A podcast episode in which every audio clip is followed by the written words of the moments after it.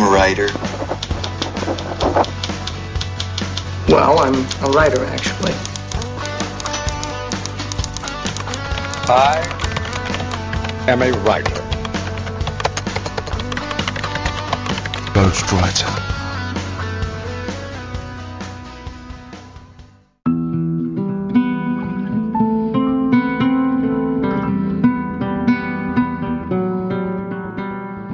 Saudações literárias, queridos ouvintes. Eu sou Ricardo Erdi e esse é o podcast Ghostwriter. O episódio de hoje, a gente convidou aqui um professor, porque toda literatura, né, uma ferramenta dela maior é a linguagem, né? E nada melhor para nada, ninguém melhor para falar sobre isso do que um professor da nossa língua. Eu estou falando aqui do Fernando Pestana. Fernando, seja bem-vindo. Fala rapaziada, beleza? Ricardo, obrigado pelo convite. É um prazerzaço estar aqui trocando essa ideia com você. Espero poder colaborar com o conhecimento que eu tenho sobre a língua portuguesa e sobre a linguagem de uma maneira geral que vem modificando o mundo durante muito tempo, para um lado e para o outro. E aí a gente vai falar um pouquinho sobre isso. Vamos explicar melhor isso aí logo depois que eu voltar aí do, com o Modern aí, que a gente vai ler os e-mails. Aí a gente explica melhor o que, que o Fernando quis dizer com isso aí. A gente já volta.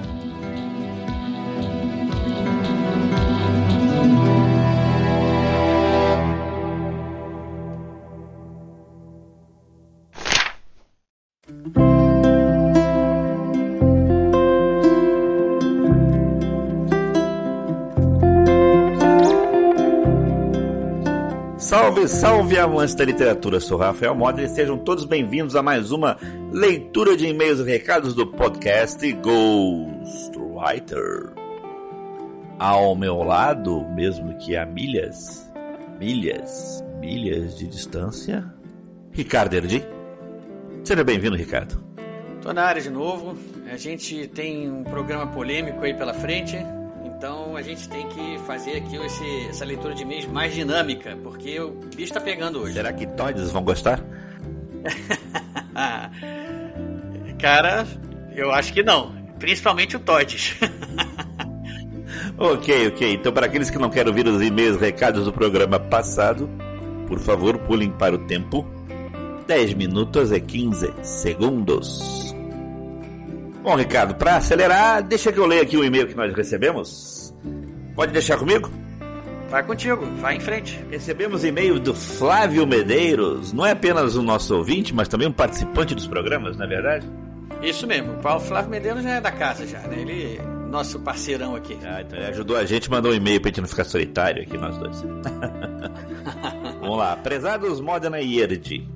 Muito bom o último programa, com as indicações do Mata e do Renato me fez voltar aos tempos da infância, onde afinal todos lemos mais ou menos as mesmas coisas e hoje somos escritores. Não pode haver coincidência nisso. Apenas senti falta, nesse gênero de literatura, da referência à obra de Maurice Leblanc, criador do genial Arsène Lupin. Espero que eu tenha feito a. A pronúncia correta é isso aí mesmo, Arsène Lupin. Nesse programa já anotei mais dois livros para comprar amanhã aumentando a lista de uns três ou quatro livros que já comprei graças às dicas do podcast. Esse assédio de vocês precisa ser denunciado antes que nós, leitores, vamos à bancarrota. Um abraço e vamos em frente. Flávio Medeiros Júnior. Boa, Flávio. Flávio, agora eu fiquei curioso para saber quais foram os dois livros aí que ele, que ele anotou para comprar então. No próximo e-mail, né? É, vou ter que mandar uma mensagem para ele agora, para matar a curiosidade, né? Bom, Ricardo, vai ser um programa interessante. A gente não vai se alongar aqui, até porque temos pressa para ouvir. Ficou um programa bem, bem grandinho, vocês vão ver. Mas vale a pena cada, cada momento do programa. Muitas coisas para serem debatidas, muitas coisas para serem pensadas e muitas coisas que farão nosso leitor refletir. Não é verdade? Pois é, é deixa eu fazer um disclaimer aqui para o nosso ouvinte que achar que a gente pode estar com alguma opinião aí polêmica, alguma opinião enviesada, por favor, se manifeste. Aqui, o programa GW, nosso querido Ghostwriter, é um podcast democrático. As nossas opiniões aqui são nossas, elas ficam claras, óbvio, quem está ouvindo a gente aqui identifica imediatamente né, que nós temos nossa opinião, nós temos. É, como é que eu vou dizer? Não, não, quero, não quero dizer lado, porque eu não, eu não, não acho que existem lados diferentes e tamo, estamos lá. Existe, tá todo mundo junto e a gente tem pensamentos diferentes. É mais ou menos isso que eu penso. Quem não pensar igual, não se ofenda. Pelo contrário, mande e-mail pra gente e discuta.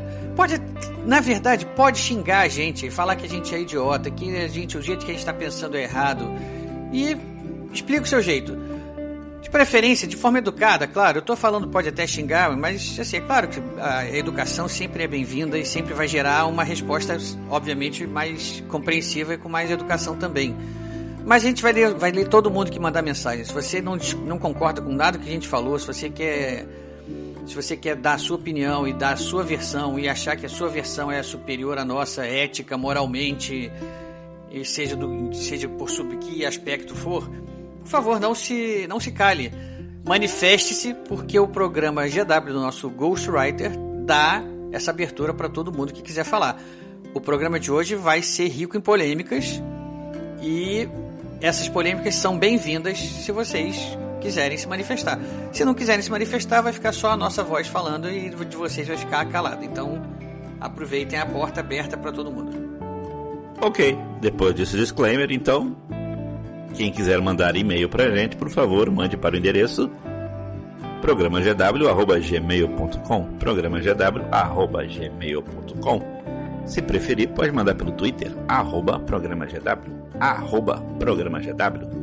Também temos a nossa página no Facebook, que é o facebook.com barra programagw, facebook.com barra programagw. E no Telegram, Ricardo? É o arroba programa GW também. É, não Telegram. É não. No Telegram é diferente. Eu escutei é. errado. Eu pensei, eu pensei, eu tava com a cabeça longe aqui porque eu tava lembrando uma coisa. Ontem eu gravei um episódio com o Eduardo, Eduardo Spor lá pro Telegram dele. E ele me fez prometer que eu vou abrir um Instagram. Eu, eu me, me, me comprometi, eu me comprometi lá ao vivo Pra, não, foi, não é ao vivo, né? Porque a gente a gravação não é ao vivo, mas eu me comprometi na gravação no áudio, que já foi ao ar hoje, falando que eu vou abrir um Instagram pro. pro nosso. pro, pro, pro, pro Ghostwriter.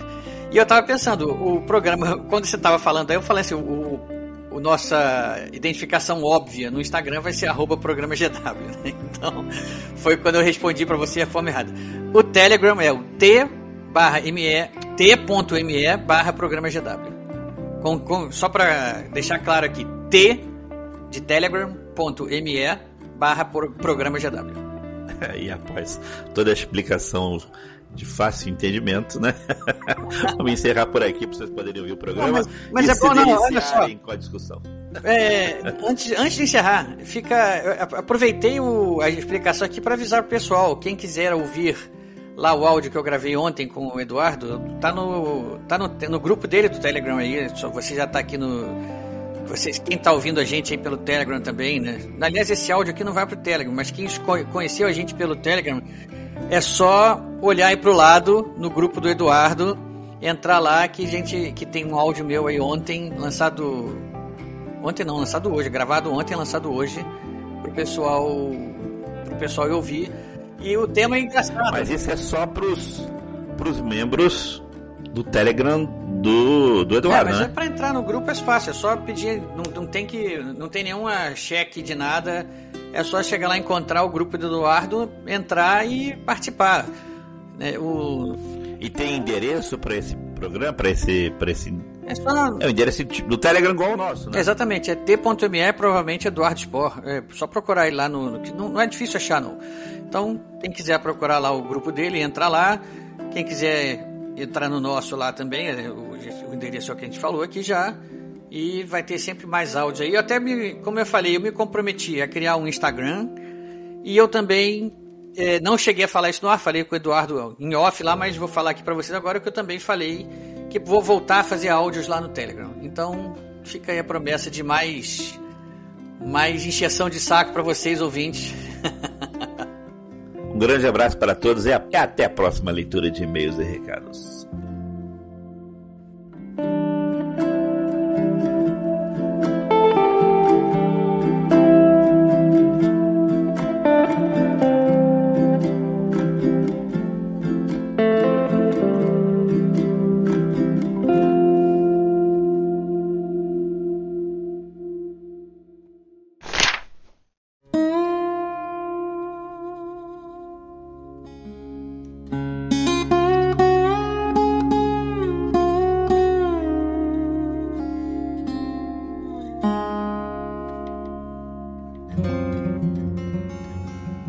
Senhor, estamos de volta aqui e eu quero abrir esse programa falando o seguinte: boa noite a todos, a todas e a todes.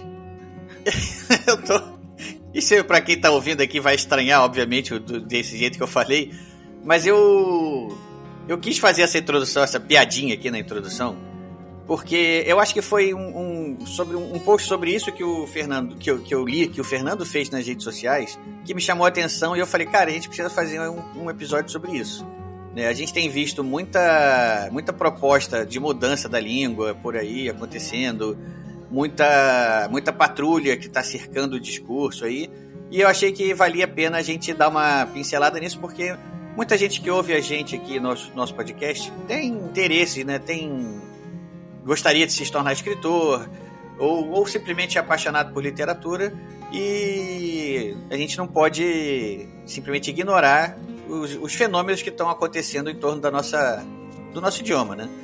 Então, como eu vi esse post do Fernando, me deu essa ideia, eu entrei em contato com ele, a gente combinou e tá aqui. Então, Fernando, você lembra que você fez esse post falando sobre isso? É, que a gente começou. Para eu poder ter começado a ter a ideia da gente conversar aqui? Cara, me lembro sim. E é incrível, Ricardo, como a linguagem tem um poder muito grande sobre as pessoas. Quando você começa a manipular a língua para os seus propósitos, você começa a mudar até mesmo o pensamento. Na verdade, cara, o passo a passo de todo totalitarismo passa pelo controle do pensamento. Porque quando você consegue controlar o pensamento das pessoas, você consequentemente controla as ações delas, sem que elas percebam. Então, se você controla a cultura, se você controla os meios de comunicação, você controla o pensamento da massa. E como é que você faz isso? Por meio da linguagem. O cidadão nem percebe que ele passa por aquela ditadura do pensamento. Ele acha, pelo contrário, que ele tem um pensamento livre. Uma vez que você tem toda uma estrutura conectada pelas grandes mídias, conectada pelas redes sociais, onde as pessoas estão inseridas, elas acabam reproduzindo um discurso que refletem em suas ações sem que elas percebam. Então as pessoas acabam presas a esses pensamentos previamente formulados e passados massivamente pela mídia. Cara, não tem jeito. A linguagem é um fator preponderante. E se eu não me engano, nesse ponto do, do da postagem que você está dizendo, só para linkar né, com o que você abriu aí, uh, foi sobre justamente a linguagem neutra. E aí Essa, a gente tem é um, Esse linguagem neutra é um fenômeno, é exatamente isso que a gente ia começar a falar sobre isso. Aliás, deixa eu só fazer, dar um, um passo atrás aqui na nossa conversa. Primeiro, assim, pra gente, para explicar melhor, Fernando, fala pra gente aqui, para os nossos ouvintes, quem é você, sua formação, que, que, o seu, seu trabalho, pra gente poder depois voltar, porque isso assim, foi só para dar o tom do que a gente vai conversar, mas é, agora então assim, vamos lá, dá a carteirada aí. Fala quem quem é você, como você, com que você trabalha e a gente depois retoma esse ponto, porque acho que tem muita coisa para falar sobre isso aí. Cara, eu sou professor de português há mais de 20 anos. Não me interessava quando eu era aluno por português. Eu gostava mais de, sei lá, esportes. Eu fazia jiu-jitsu, fazia atletismo, fazia musculação. Só que quando, só que quando a gente é novo, a gente não liga muito pra ah, eu quero ter conhecimento de alta cultura. É difícil, né? A gente quer mais é se divertir. Mas, é, com o tempo, eu tive que estudar para fazer um vestibular e tudo mais. E pensei, bom, eu gosto do quê? Ah, eu gosto de esporte. Ah, então vou tentar para educação física. Ah, eu gosto da aula de redação do professor. Eu gosto de escrever. Beleza, vou fazer jornalismo. Pô, a aula de literatura do cara é muito boa. Acho que tem a ver com letras, né? Português de literatura. aí, aí eu também gostava da aula do professor de biologia. Então eu fiz, na época do vestibular, educação física, biologia, jornalismo e letras. Como eu sempre fui um aluno que não estudava, só passava na média porque eu só queria jogar bola, fazer jiu-jitsu e musculação, eu passei para letras que foi o mais fácil. Olha só.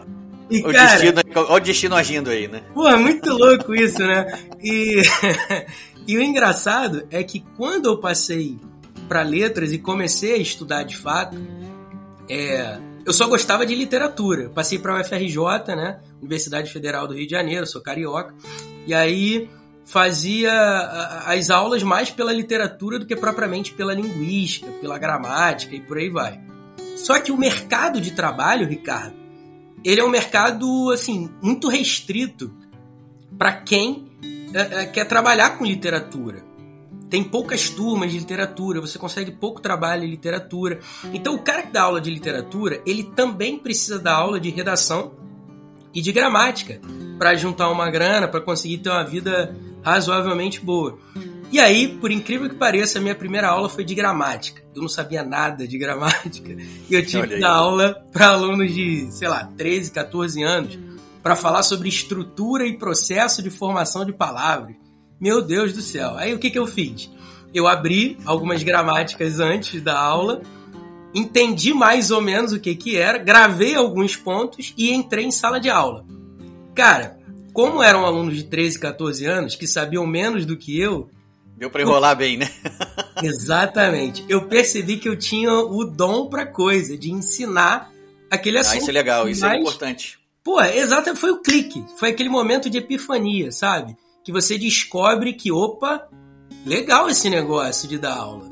Esse negócio é porque esse a, a, a, acho que a escola, a academia tem isso, né? É, tem muitas profissões, tem muitas carreiras que o pessoal comenta muito sobre isso e dar aula é uma dessas. Muita gente fala sobre o quanto dar aulas é apaixonante. Né? É uma coisa que se depois que o mosquitinho lá morde, a pessoa não volta atrás, né? E a pessoa quando se descobre com o dom para isso, e quando quando percebe que um aqui tem, não volta atrás, né? Cara, é exatamente isso. A gente que, é, que, é, que trabalha nessa profissão diz assim: é a nossa cachaça. Ou é seja, é realmente. É um, tipo um, um, um, jargão né, que a gente usa no nosso meio, é a nossa cachaça. Porque é viciante mesmo da aula. Você está diante das pessoas, compartilhando conhecimento, vendo os olhos delas brilharem diante daquele conhecimento, você está realmente iluminando o caminho daquela pessoa e fazendo com que ela possa absorver aquela cultura e a partir daquilo ela consiga desenvolver como cidadão, se desenvolver como cidadão. Então, resumindo, eu sou professor de português há mais de 20 anos, uh, formado pela UFRJ, estou fazendo mestrado em linguística na Universidade do Porto, porque eu moro aqui em Portugal há mais de 5 anos. Depois de velho, resolvi fazer uma pós-graduação porque eu consegui estabilizar a minha vida para que eu tivesse realmente tesão de voltar para o meio acadêmico, estudar e tudo mais. Estou terminando o mestrado em linguística e, e, já escrevi alguns livros. Escrevi a gramática para concursos públicos, que é uma gramática voltada para quem estuda para concursos no Brasil. Só que quando eu escrevi essa gramática, Ricardo, eu pensei assim: porra, eu não posso escrever mais uma gramática, já tem tantas no mercado. E aí eu tive a ambição de escrever uma gramática que fosse além de uma gramática para concursos públicos. Apesar de o título dela ser esse, eu escrevi uma gramática para realmente uh, tratar de vários assuntos que eu não encontrava em outras gramáticas e que os estudos linguísticos já estavam ampliando aqueles tópicos, né? E eu trouxe para o meu livro. E o livro se tornou um best-seller, com mais de 100 mil cópias vendidas. Olha só é, que bacana, hein? Desde 2013 até agora, é a gramática mais vendida do país. Cara, é, é, é incrível como li esse livro mudou a minha vida.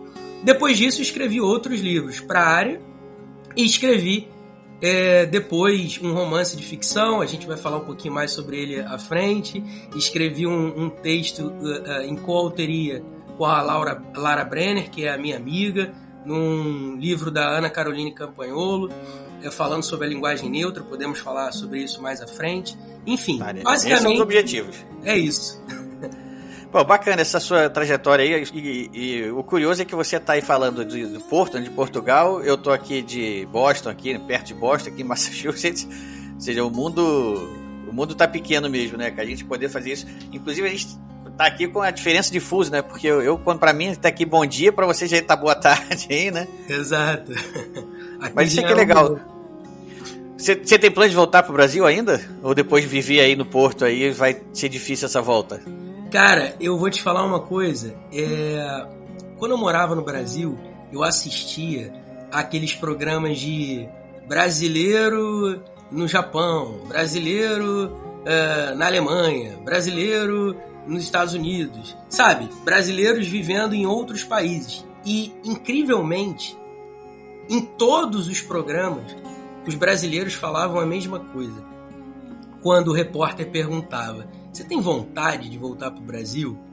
E por mais que a pessoa estivesse lá com casa, carro, filhos, tudo estabelecido, é, estabilizado e tudo mais, as pessoas diziam: Olha, eu tenho vontade de voltar. O problema é que o Brasil não me deixa voltar para ele.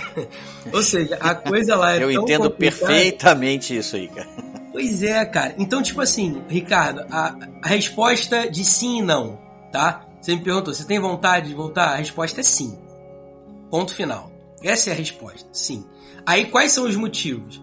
Os motivos são calor humano, nada se compara ao calor humano do, do brasileiro, do meu ponto de vista, claro, é, e o clima o clima em si, é, o clima tropical, né? Por exemplo, aqui em Portugal. Ah, cara, isso é uma coisa que eu não, que eu não, que eu não tenho saudade, não, sabe? Não.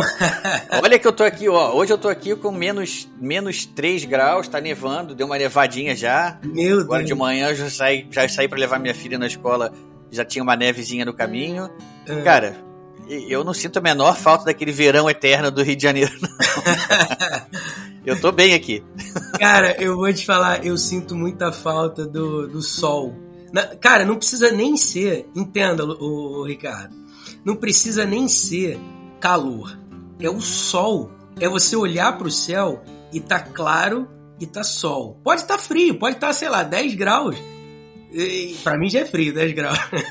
e, cara, e se tiver sol, eu tô feliz. Que aí eu faço a minha fotossíntese, fico ali uma horinha pegando aquela, aquela, aquele calorzinho da Aquele mormacinho ali. Putz, isso pra mim faz não, muita diferença. Mas olha só, isso é uma coisa engraçada. Eu, eu não, não sabia disso quando eu vim pra cá.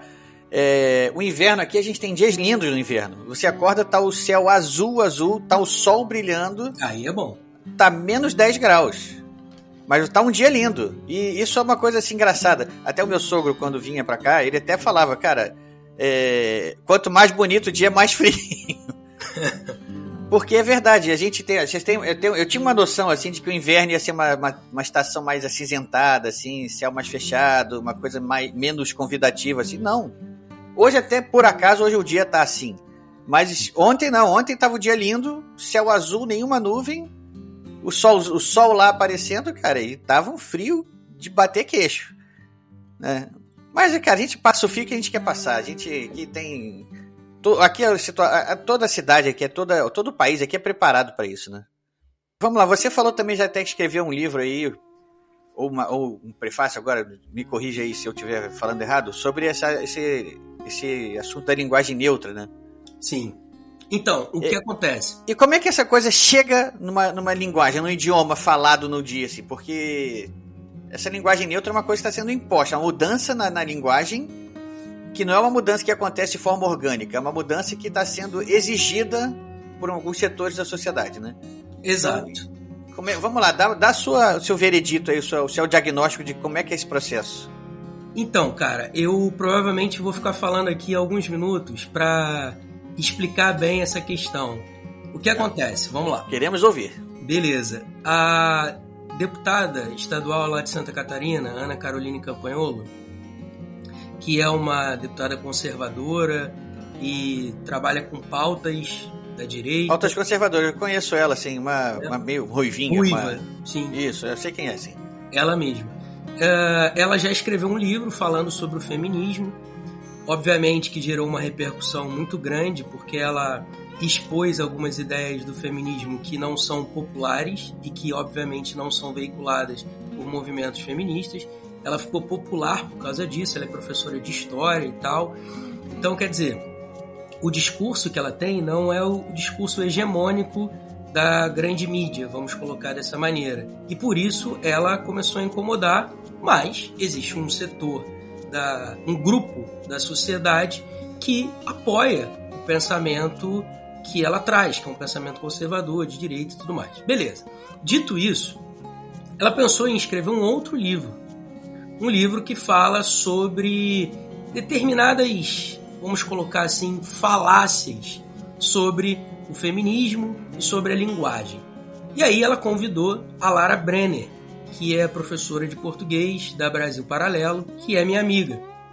E conversando com a Lara sobre vários assuntos, a Lara comentou isso e me convidou para poder escrever com ela um artigo para esse livro novo da Ana Caroline Campanholo, falando também sobre a linguagem neutra.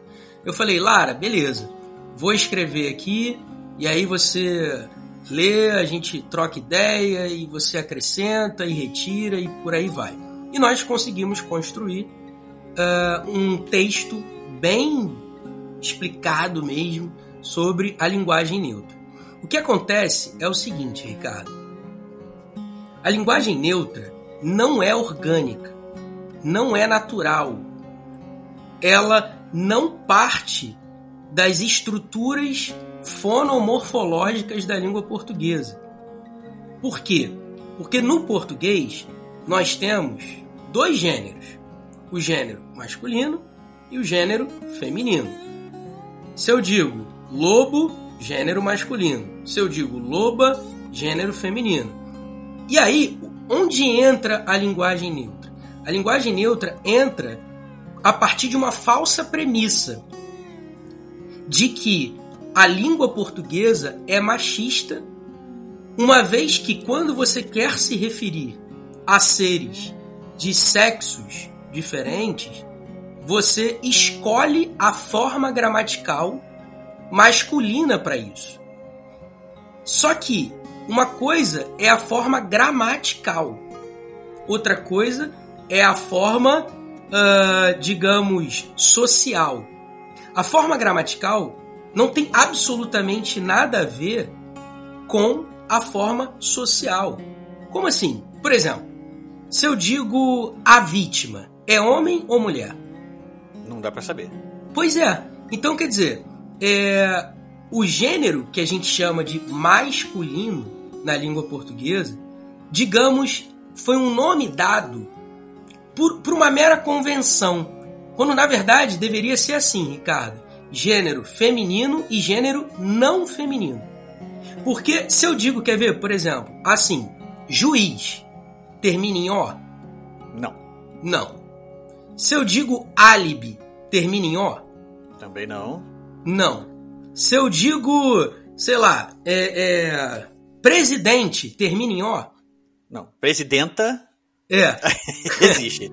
Sim, existe mas... existe no, na, no cotidiano. No, aliás, boa pergunta. Não sei nem se existe na forma gramatical isso aí. Existe, existe, existe. existe. Só que é, é, foi usado como uma marca política e ideológica. Daqui a pouco eu vou falar exatamente sobre essa expressão de marca política e ideológica. Se, se existe presidenta, existe também é, agenta secreta? Não, não. Agenta o que secreta? acontece? A língua, é, é, a norma linguística é determinada pelo uso. E esse é um dos pontos que tem a ver com a linguagem neutra, sobre é, é, a qual eu vou eu vou continuar falando para chegar a esse ponto. Então, por exemplo, só para responder a esse ponto, né? Beleza, beleza. Cara, o que acontece é o seguinte: a palavra presidenta existe porque existe um princípio na língua é, que diz o seguinte: o uso determina a norma. Ou seja, a norma é determinada pelo uso. se as pessoas falam e escrevem presidenta, por mais que é, não tenha tanta recorrência, tanta frequência que presidente, ou seja, a presidente, em vez de a presidenta, ainda assim não se pode ignorar um uso real, falado e escrito pelas pessoas que usam aquela língua. É como se você estivesse ignorando uma forma real, legítima da língua. Agora, quando eu falo em forma real e legítima, é no sentido de que no sentido de que não necessariamente a norma língua, culta, né? Não, não necessariamente. Ela só vai se tornar norma culta se ela começar a ser usada por pessoas da a, a, camada culta da sociedade. E eu posso explicar quais são os critérios que determinam uma camada culta da sociedade. Mas, voltando, é, quando eu digo que uma forma existe, é real na língua, eu estou dizendo que ela é usada e escrita pelas pessoas. Não de uma maneira forçada, de uma maneira natural. E como é que surge essa questão da naturalidade? Surge da própria estrutura morfológica da língua. Vamos lá. Se eu tenho uh, mestre e eu tenho mestra, significa dizer que se eu uso a forma gramatical mestre para se referir a um ser do sexo masculino e eu uso a forma gramatical mestra para se referir a um ser do sexo feminino, eu tenho então a desinência a que vai marcar é, o gênero feminino da palavra, que nesse caso vai se referir ao sexo masculino, a um ser do sexo masculino no mundo real, que vai representar um ser do sexo feminino no mundo real. Se eu tenho mestre e mestra, não há absolutamente nada que me impeça de usar presidente e presidenta. Porque se mestre termina em E e presidente termina em E, e eu tenho mestra que termina em A, nada me impede, na estrutura morfológica da língua, de usar presidenta. Porque eu vou usar uma desinência para marcar a diferença de gênero masculino para feminino, que vai representar respectivamente um ser do sexo masculino e um ser do sexo feminino no mundo real. Beleza. Dito isso, vamos a vamos voltar para a linguagem neutra. A linguagem neutra parte da premissa de que a língua portuguesa é machista. Em que sentido? No sentido de que, se você está falando diante de um grupo formado por seres do sexo masculino e seres do sexo feminino, você escolhe a forma gramatical masculina para neutralizar o gênero, ou seja, para se referir a ambos os sexos que estão ali presentes naquele grupo com o qual você está se comunicando, tá certo? Agora, por que, que é escolhida a forma gramatical masculina? Por causa de uma história que existe na língua portuguesa. Ah, Ou seja, é interessante saber. Né? É, é, é a própria história da língua portuguesa que molda essa neutralização de gênero. Olha que interessante. O português, assim como qualquer língua neolatina, deriva do latim, tá certo? O, e no latim havia três gêneros. Assim como no alemão também existem três gêneros até hoje, no século XXI, que são os gêneros masculino, feminino e neutro. Esse gênero neutro, no latim, com o tempo, à medida que o latim foi se tornando uma língua, digamos, pluricêntrica, ou seja, passou a existir em vários centros no mundo antigo, e passou a se misturar com outras línguas, a partir da mistura do latim com outras línguas, foram se formando dialetos. Na formação da história dos povos, esses dialetos foram se consolidando com os avanços políticos, administrativos daqueles povos que se estabeleceram como nação. Esses dialetos se tornaram línguas próprias. Então, por exemplo, o francês, o português, o espanhol, o romeno, é, o italiano, são línguas neolatinas, são línguas derivadas do latim, tá certo? Que um dia foram dialetos, mas por causa de um arranjo nacional, político, administrativo, social, é, é sobretudo marcado pela, pela literatura, ou seja, pelos registros escritos que é, tradicionalmente sedimentam aquela língua como uma como um padrão, como um modelo nacional para que todas as pessoas se reconheçam a partir daquele modelo. Pronto, aqueles dialetos de outrora se tornaram língua. Voltando então para explicar o lance do latim. No latim havia gênero masculino, feminino e neutro. O que, que aconteceu? Com o tempo, com essas misturas, o, os falantes começaram a usar o latim quando usavam as palavras do gênero neutro de uma maneira, na pronúncia, muito semelhante ao masculino. Então, as palavras que eram do gênero neutro começaram a ser incorporadas pelo gênero masculino. Então imagine, você tem três gêneros: masculino, feminino e neutro. Se tá todo mundo usando as palavras de gênero neutro com a mesma pronúncia das palavras do gênero masculino, qual é a tendência? Aquelas palavras do gênero neutro, que já eram poucas, se incorporarem às palavras do gênero masculino pela própria pronúncia que era semelhante entre elas. Isso é a definição Aí, do que é uma mudança orgânica, né? Orgânica, cara, completamente orgânica. Completamente orgânica. Por exemplo, quer ver? Ó, vou te dar um exemplo aqui, bobo. Uma criança, quando está no, no, no, na fase de aquisição da linguagem, que dura, segundo aí os psicolinguistas, até mais ou menos na, no estágio crítico até os 10, 11 anos de idade, né? Que é o momento que a criança, que o cérebro da criança, que é preparado como se fosse um celular que você comprou novo na loja, já tem um monte de programa, você só precisa desenvolver, né, para o celular começar a ter coisas dentro dele. O nosso cérebro é, é, é a mesma coisa. Ele absorve a linguagem é, é, é, é pelo contato auditivo daquela criança com as pessoas que estão ao redor dela, normalmente pais e mães, tios, parentes, amigos e tudo mais. Ela, até mais ou menos os 11 anos de idade, quando atinge o estágio crítico da aquisição da linguagem, ela consegue absorver toda a gramática daquela língua. Tanto que se você pegar uma criança e colocar essa criança, sei lá, uh, com 6 anos de idade, e colocar essa criança durante um ano para sei lá, em qualquer outro país, no Japão, por exemplo. Criança brasileira foi com 6 anos de idade para o Japão. Se você deixar essa criança lá em um eu ano. Eu passei por isso aqui com minha filha. Pois Vai é. em frente, eu tô curioso para saber o que você está falando aí. É isso. Então, você pega essa criança com 6 anos de idade, bota no Japão, ela fica um ano só com japoneses. No início, é óbvio que ela vai ter dificuldade, porque ela estava falando português até os 6, até os anos de idade. E aí, em um ano, essa criança já está falando japonês. Por quê? Porque existe um estágio crítico, um estágio final, digamos assim, de aquisição da linguagem, em que você, a criança consegue absorver qualquer gramática de qualquer língua, desde que ela tenha contato frequente com pessoas que estejam falando com ela em outra língua. Porque a língua é um código, cara.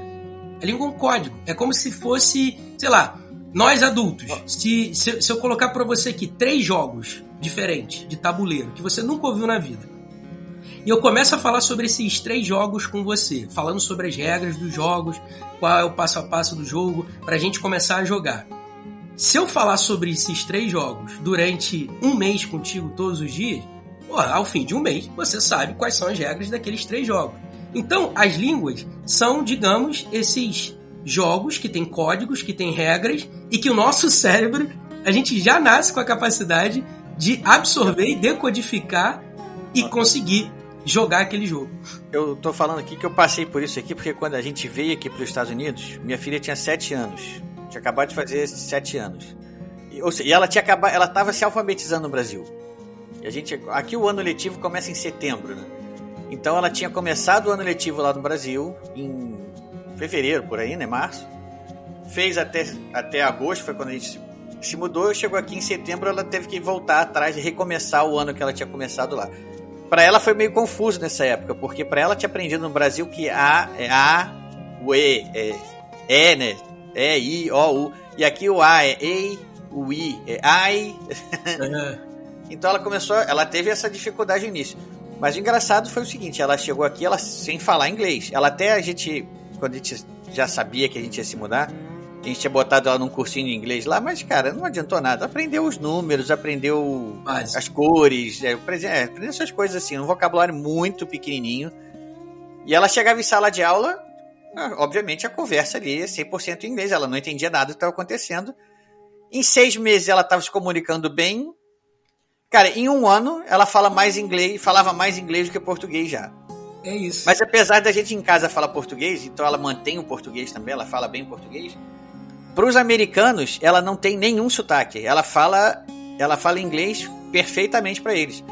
Tanto que algumas pessoas às vezes se surpreendem quando ela diz que é brasileira, porque eles falam: "Nossa, mas você fala inglês sem sotaque nenhum". A professora, a própria professora dela na escola, quando a gente foi falar lá, ela falou: "Olha, eu não sabia que a Catarina era estrangeira".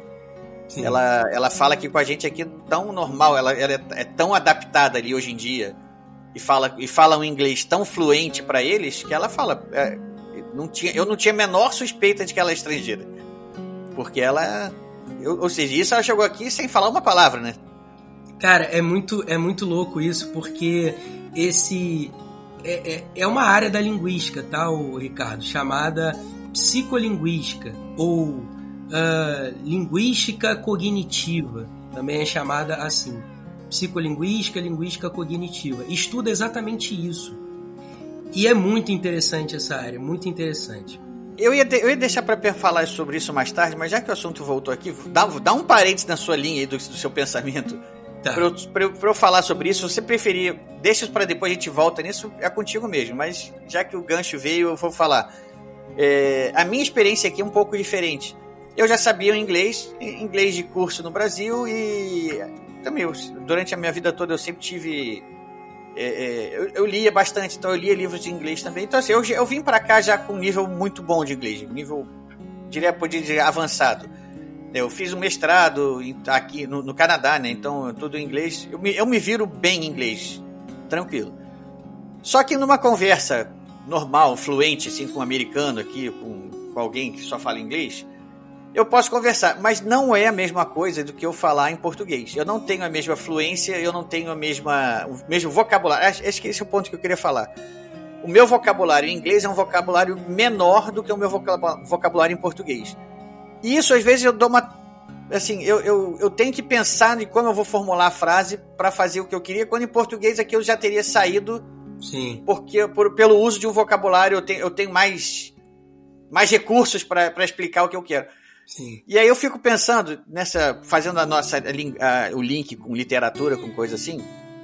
Por exemplo, Nove Língua, de 1984 Sim. que a intenção é justamente é, é cada vez mais limitar a linguagem para que ela possa ser menos descritiva da- do mundo, da realidade. E isso, isso dá uma, meio, meio até que uma programação mental de quando você tem menos recursos para você descrever a realidade à sua volta. Acho que assim, a, a sua desenvolvimento cognitivo é menor também. Sem dúvida. E aí, ou seja, eu, eu, fico- eu sinto isso, assim, às vezes que eu quero conversar com alguém.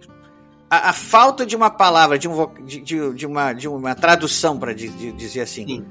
de uma coisa que eu já sei o que eu queria falar em português, e no inglês eu vou ter que parar para pensar e tentar dar uma volta para poder explicar o que eu queria, porque eu, eu, não tenho, eu não tinha aquela palavra específica que eu queria. É, é meio angustiante isso. Cara, é angustiante em português. Imagine em outra língua. Porque às vezes a gente. É, é porque, assim, o, o léxico, que é o nosso vocabulário, é o que o nosso cérebro aprende primeiro. Porque nós não conseguimos traduzir o mundo ao nosso redor e o mundo interior sem palavras. A gente não Isso, consegue É traduzir. isso. Exatamente isso. Então- E é isso. O que incomoda é isso, que às vezes você faltar palavra para você descrever o que você Exato. quer. Isso é uma coisa.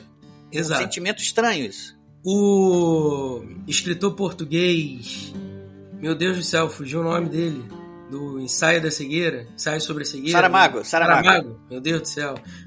Viu a agonia que dá só de você não lembrar o nome da pessoa? o, o Saramago, é, num documentário que fala sobre a língua portuguesa, um documentário com 45 minutos que tem no YouTube, que é muito bom, ele fala que. Opa, dá dica pra gente aí que eu já vou botar depois a gente volta nos links aí do programa. Beleza, maravilha. Depois eu te envio o nome certinho, o link. Beleza. E aí a galera pode assistir. A gravação não é lá grande coisa, mas tá, tá de boa, né? Todo mundo consegue assistir em 480. tá É, não tá em 1080, mas dá pra, dá pra ver legal. Ele diz o seguinte: quanto maior é o seu vocabulário, maior é a sua capacidade de externalizar os seus pensamentos, entender o mundo à sua volta, se entender, conseguir exprimir o que você sente. Então, o léxico, que é o conjunto de vocábulos que nós temos armazenados na nossa cabeça, você não consegue, simplesmente não consegue traduzir exatamente aquilo que você quer se você não tiver um léxico grande. E como é que você adquire um léxico? De duas maneiras. Você adquire ouvindo ou você adquire lendo. Só que Isso influencia na capacidade cognitiva? sem sombra de dúvidas. Sem sombra de dúvidas. É por Eita. isso que existem, é, é, o Ricardo, dicionários analógicos. Talvez você nunca tenha ouvido falar nisso. O que, que são dicionários Eu analógicos? acho que não. Pois é, você, por exemplo, você conhece dicionário normal, né? Que é o famoso pai dos burros, que a gente não sabe o significado da palavra, a gente abre um dicionário normal, Aurélio, Wise, é, Aulete, Micaelis, tá lá. Você, palavra idiosincrasia.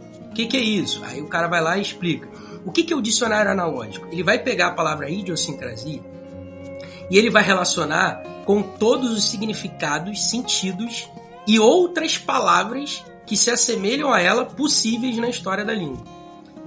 Então, só para fazer entender essa, essa questão do, da palavra precisa, da palavra é, precisa em dois sentidos: necessitada para você poder externalizar exatamente aquilo que você quer e precisa Exata, no né? sentido de cirúrgica, exata. Exata.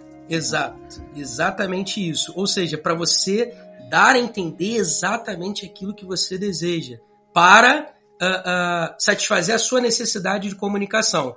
E cara, voltando para a linguagem neutra, para a gente não eh, devagar, né? Eu vou fazer um link com a linguagem neutra. Por que, que a linguagem neutra é artificial? Por que, que ela não é orgânica? Por que, que ela não é natural?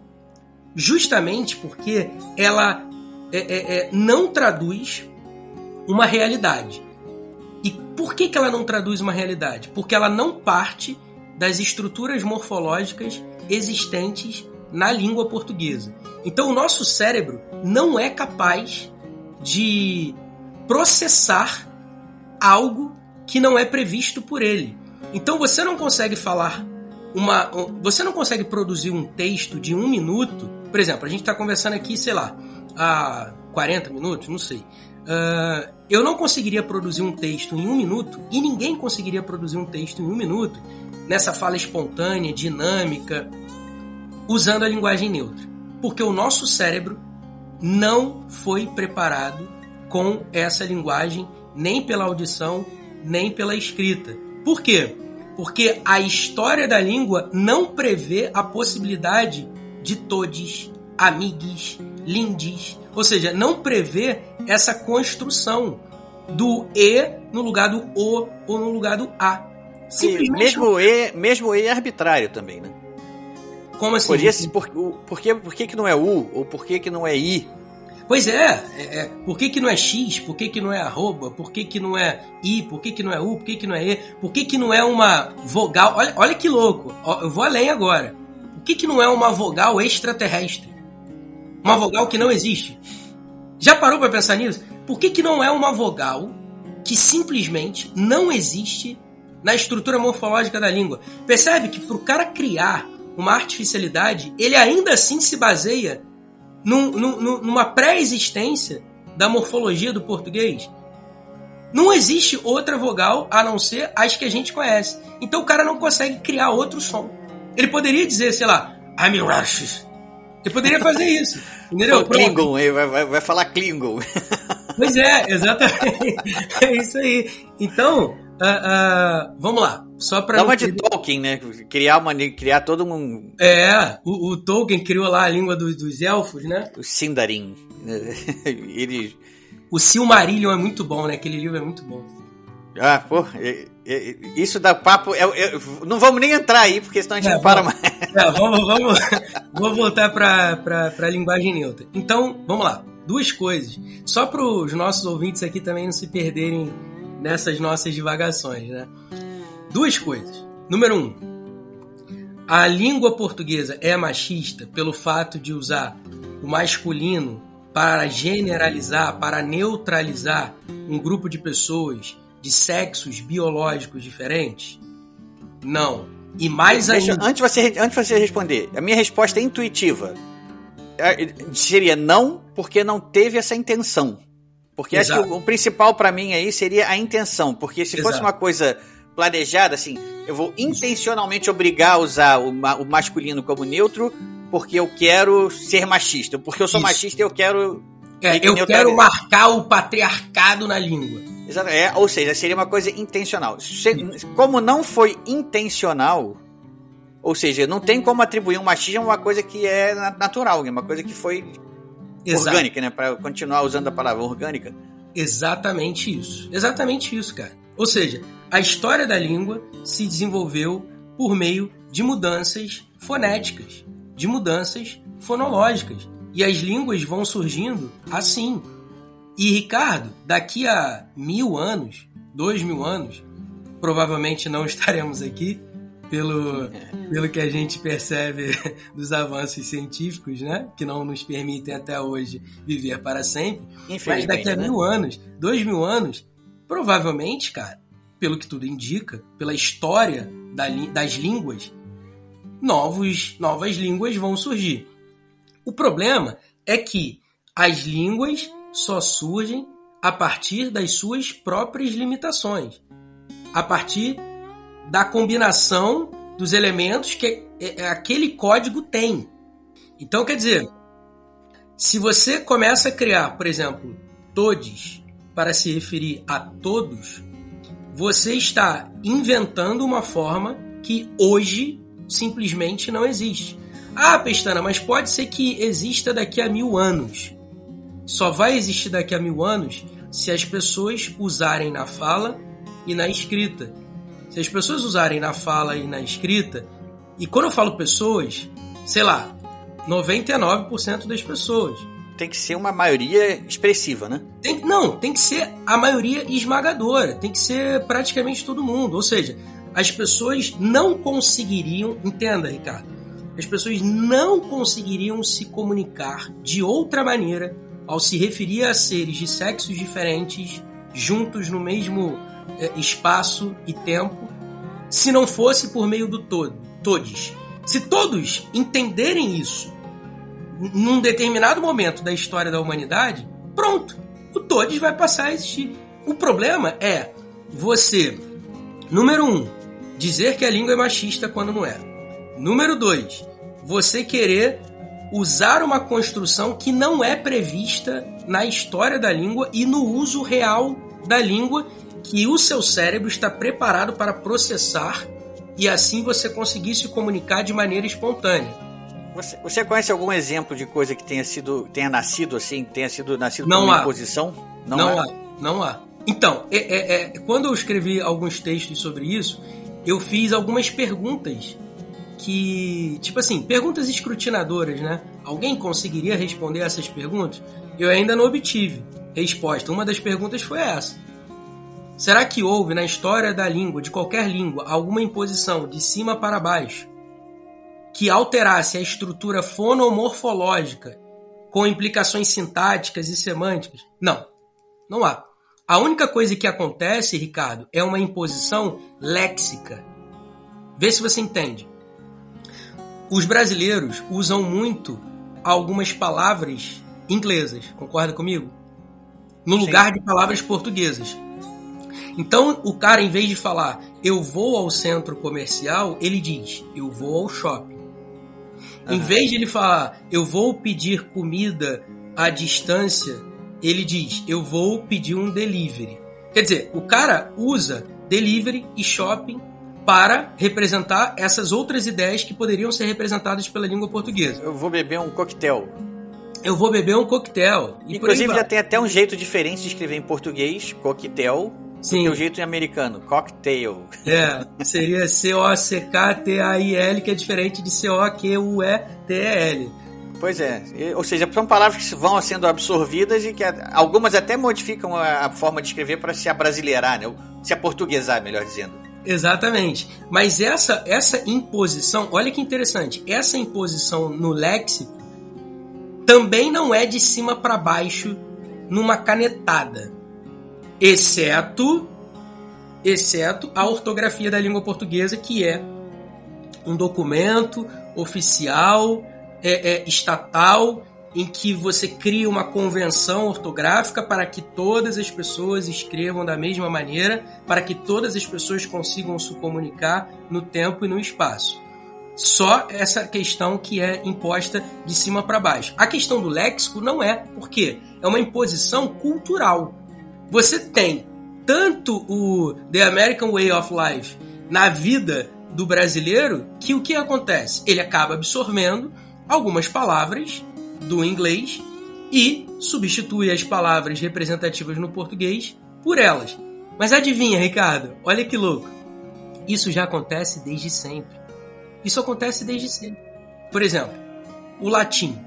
O latim veio do indo-europeu, que é a língua original de todas as línguas existentes na história da humanidade até hoje, de acordo com os conhecimentos dos estudos linguísticos. O indo-europeu é a língua mãe de todas as línguas. Digamos que o indo-europeu, vou fazer uma analogia com a Bíblia, né? É aquela primeira língua lá da Torre de Babel e depois com a Torre de Babel houve, digamos assim, é, ramificações a partir do indo-europeu. É só uma analogia, né? Obviamente que não é isso, pelo menos de acordo com a ciência da linguagem. Mas depois do indo-europeu veio o latim. Depois do latim veio o, o itálico. Depois do itálico, ou melhor, veio o indo-europeu, perdão, depois o itálico, depois veio o latim, depois o latim, é, por causa da expansão romana, é, teve contato com várias línguas nórdicas, celtas, línguas dos suevos, visigodos, árabes. Houve modificações no latim o latim se transformou em galego-português lá na Península Ibérica até o século XIV, se eu não me engano. Depois disso, houve mais influência com a língua árabe, principalmente é, na as parte invasões mouras ali na, na Península Ibérica, né? Exatamente. E depois disso, Portugal, que era chamado de Lusitânia, se estabeleceu como um reino em 1470 e pouco, se eu não estou enganado.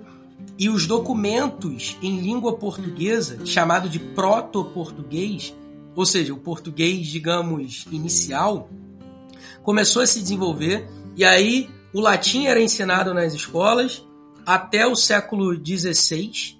E com a primeira gramática da língua portuguesa, do Fernão de Oliveira, em 1536, e com João de Barros, em 1570 e alguma coisa, é que o português começou a ser ensinado nas escolas, com a gramática da língua portuguesa efetivamente, além do latim. Além do latim clássico, né, baseado na literatura latina e tudo mais. Bom, por que eu estou fazendo esse percurso? Para dizer que, na história da língua, todas as línguas absorvem outras línguas.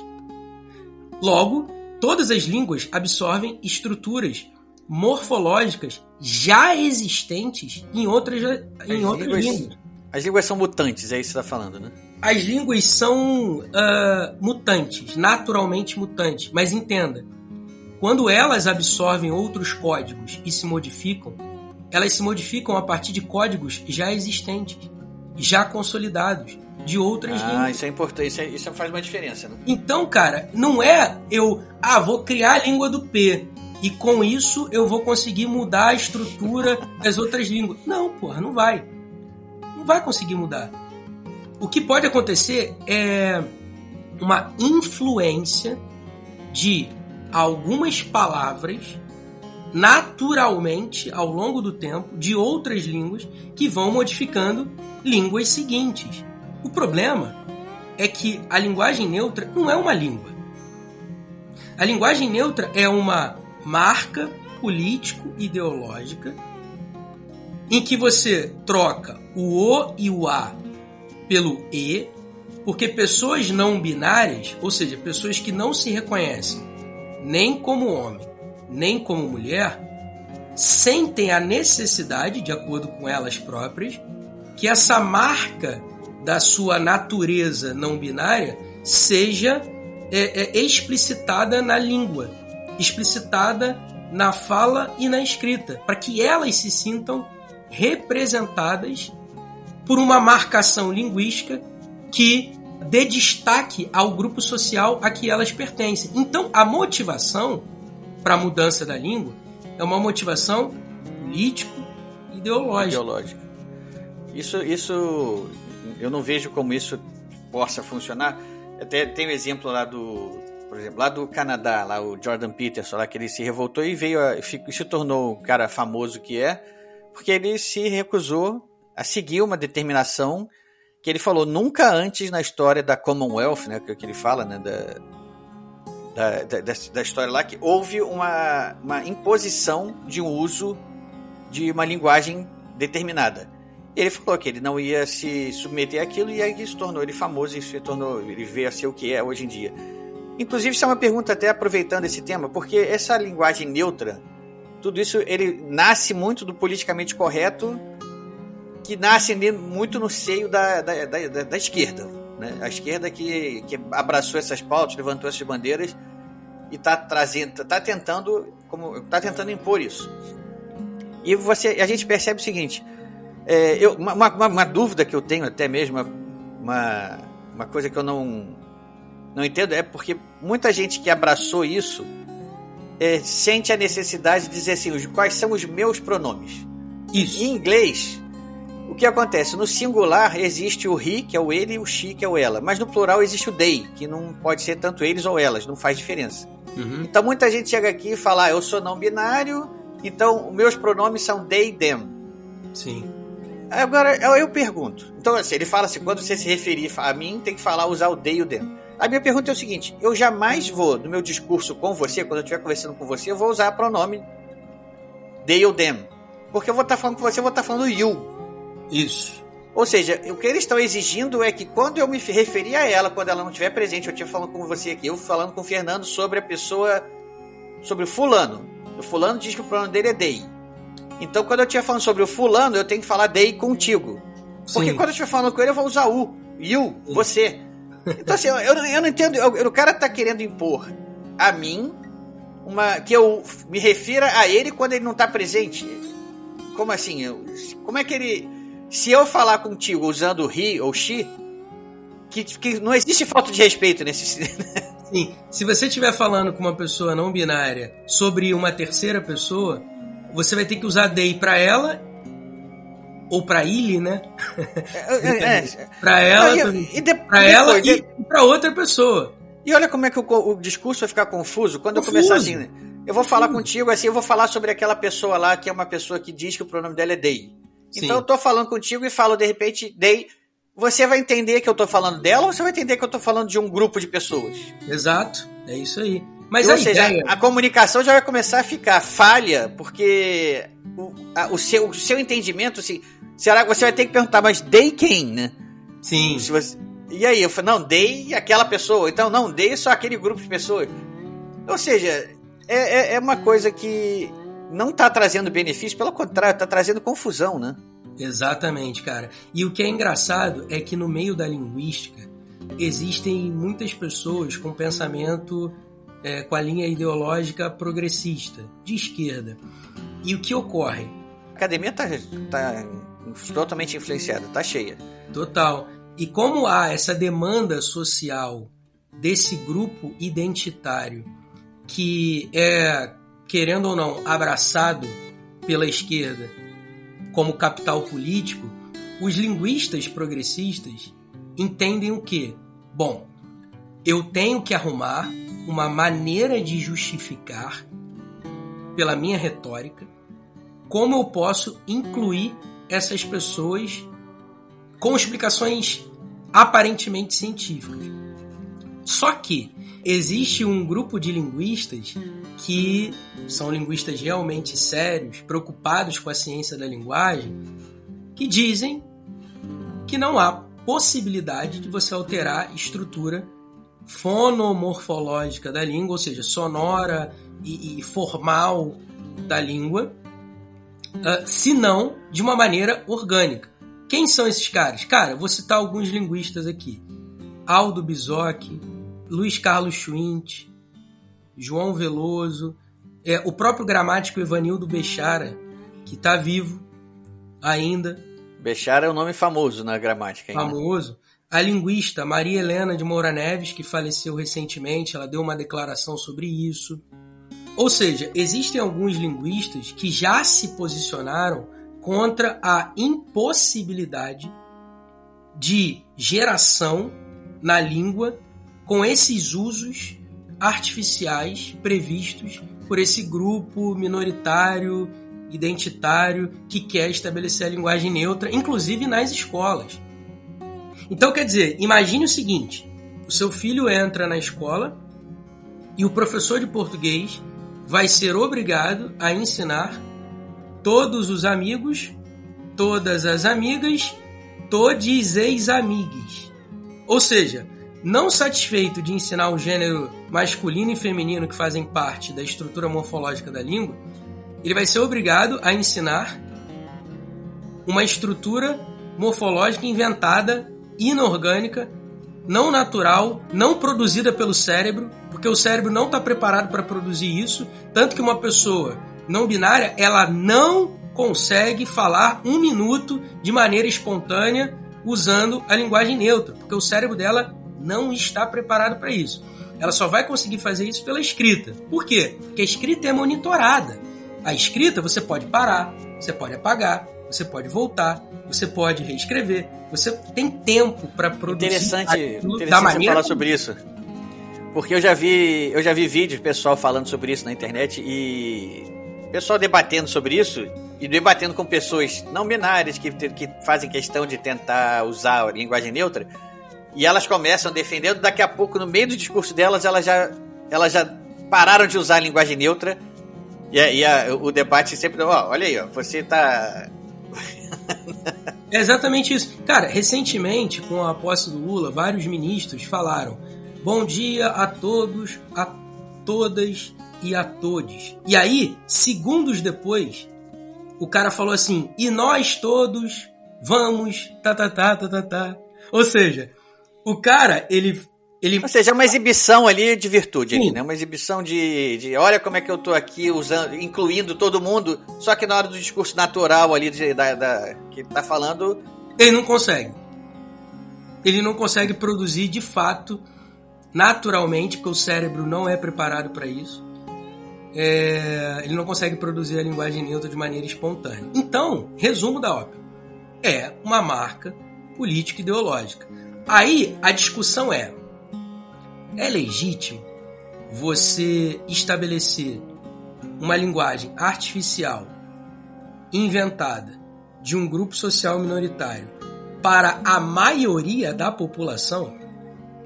Se você exclui a maioria para incluir a minoria, linguisticamente falando, você está cometendo um absurdo. É como se não houvesse mais democracia. Porque a democracia depende da vontade da maioria e não da vontade de uma minoria. Se você abre espaço para uma minoria alterar toda a estrutura da língua para que ela se sinta representada, qual isso é? Posição, é? Né? Isso não é democracia, isso é uma imposição. Pois isso é, é ditadura. Cara. Pois é, é, uma, é uma imposição de uma visão de mundo.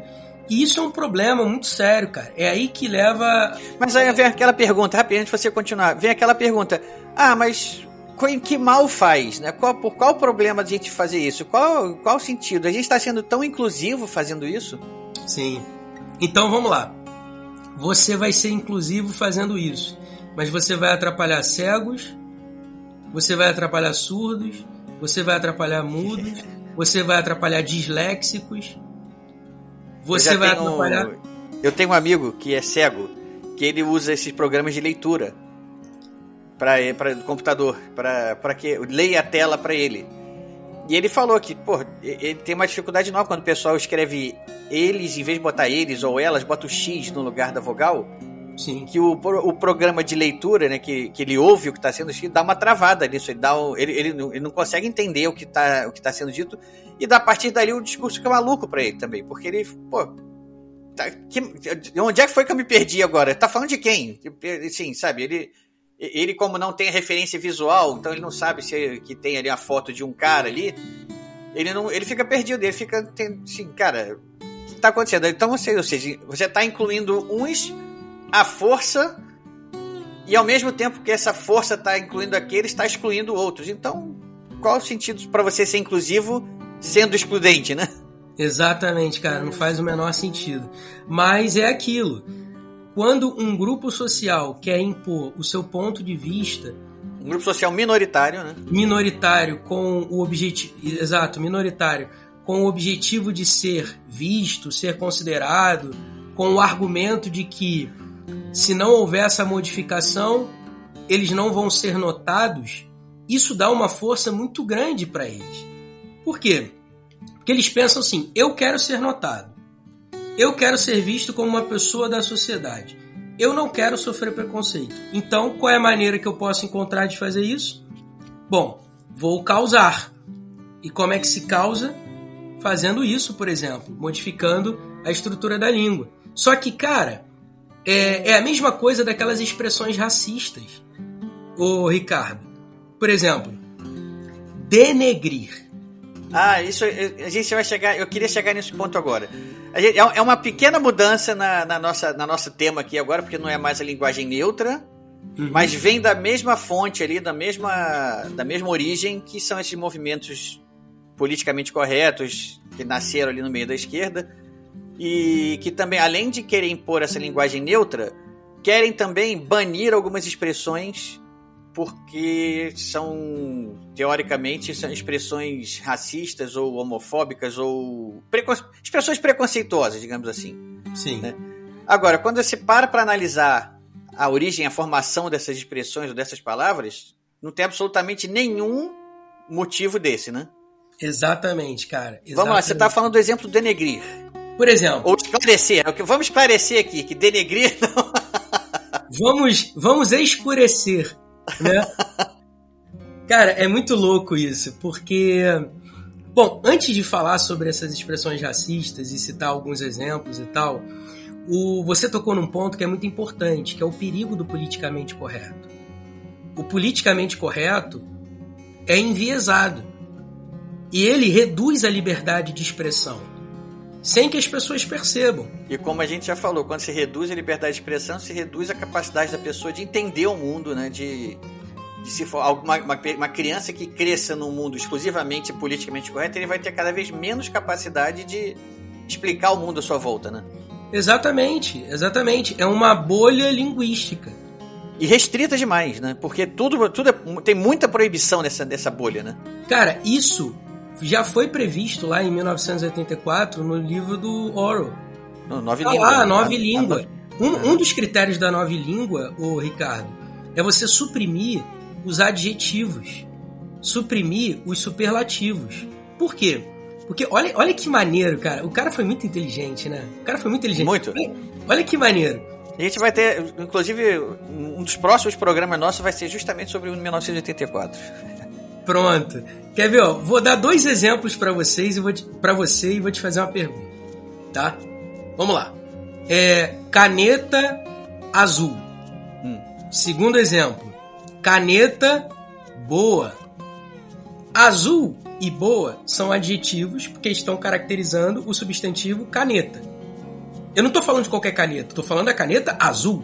Poderia ser a preta, a branca, a laranja, a amarela, a verde. Legal? Legal. Caneta boa. Eu não estou falando de qualquer caneta, estou falando da caneta boa. Mas ela poderia ser ruim, é, ruim, né, para usar o português padrão. Poderia ser ruim, poderia ser é, é, benéfica, poderia ser fluida, poderia ser excelente, pura, enfim. Percebe que existem duas categorias de adjetivos? Uhum. Os primeiros adjetivos, azul, preto, branco, amarelo, verde, vermelho, são adjetivos caracterizadores com um valor objetivo, descritivo, objetivo. Agora, quando eu falo em boa, ruim, excelente, pura, Macia, dura. né? é, não, não. Quando eu falo em boa, excelente, pura, ah, ruim, percebe que dentro desses adjetivos existe um juízo de valor? Entendi. Faz sim. É, faz. Tem a, Então- tem a distinção, sim. é. O primeiro grupo é um grupo mais objetivo, físico. O segundo não. O segundo grupo é um grupo que está ligado ao juízo de valor. Porque se eu mostro para você uma caneta azul e digo que ela é vermelha, você vai dizer assim para mim: Porra, Pestana, não. Caneta é azul, porra. Tô Mas vendo. se ela aqui." se sente vermelha? Foi- piadinha, mas continua. Aí se eu digo assim, ô Ricardo, essa caneta é boa. Aí você diz assim pra mim, não, cara, eu não acho essa caneta boa, eu acho essa caneta muito ruim. Boa é essa daqui. Pronto, a gente começa a argumentar e discutir. Então, o Orwell, ele percebeu o seguinte, se eu retiro os adjetivos na nova língua, o que que eu faço? Eu descaracterizo as coisas que existem no mundo e ao descaracterizar as coisas no mundo, eu retiro a subjetividade do ser humano, porque ele não mais vai conseguir caracterizar com adjetivos subjetivos, com adjetivos valorativos, com adjetivos que exprimem um juízo de valor, e ao retirar o juízo de valor, a subjetividade da língua, eu descaracterizo, despersonalizo a própria essência do ser humano, que é atribuir juízo de valor às coisas, o certo e o É errado. negócio, né? Porra, é muito inteligente. E aí é por isso que ele diz: guerra é paz. É, que mais que ele usa? É, ignorância é força. Liberdade é escravidão. Ou seja, ele iguala, ele iguala palavras que são antitéticas. Ou seja, ele cria uma falta de dissonância cognitiva. O que que é dissonância cognitiva? A dissonância cognitiva é a capacidade que todo ser humano sadio tem de perceber que existem ideias antitéticas, existem ideias que estão em conflito. Por exemplo, você, você sabe que o cigarro causa mal a você, causa mal à sua saúde, provoca doenças e tudo mais. Só que você fuma. Então o seu cérebro vai dizer assim pra você: porra, não era pra você fumar. O seu cérebro te avisa que aquele mal que você está praticando não deveria ser praticado. Você entra numa dissonância cognitiva, o seu cérebro te avisa. Só que se você diz que o cigarro não faz tão mal assim, se você diz que ah, um amigo meu viveu até os 95 anos de idade fumando desde os 12 anos de idade, você começa a se desculpar. Ou seja, o ser humano tem a capacidade de acusar a si mesmo e ele tem a capacidade de livrar a si mesmo.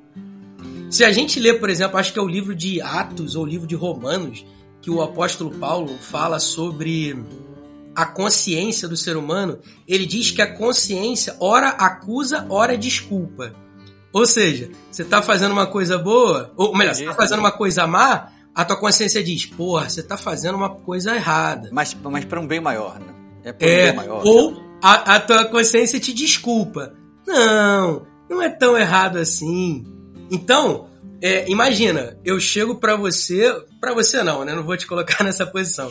Eu chego pra um amigo meu e mostro um vídeo da, sei lá, da esposa dele traindo flagrantemente um maluco.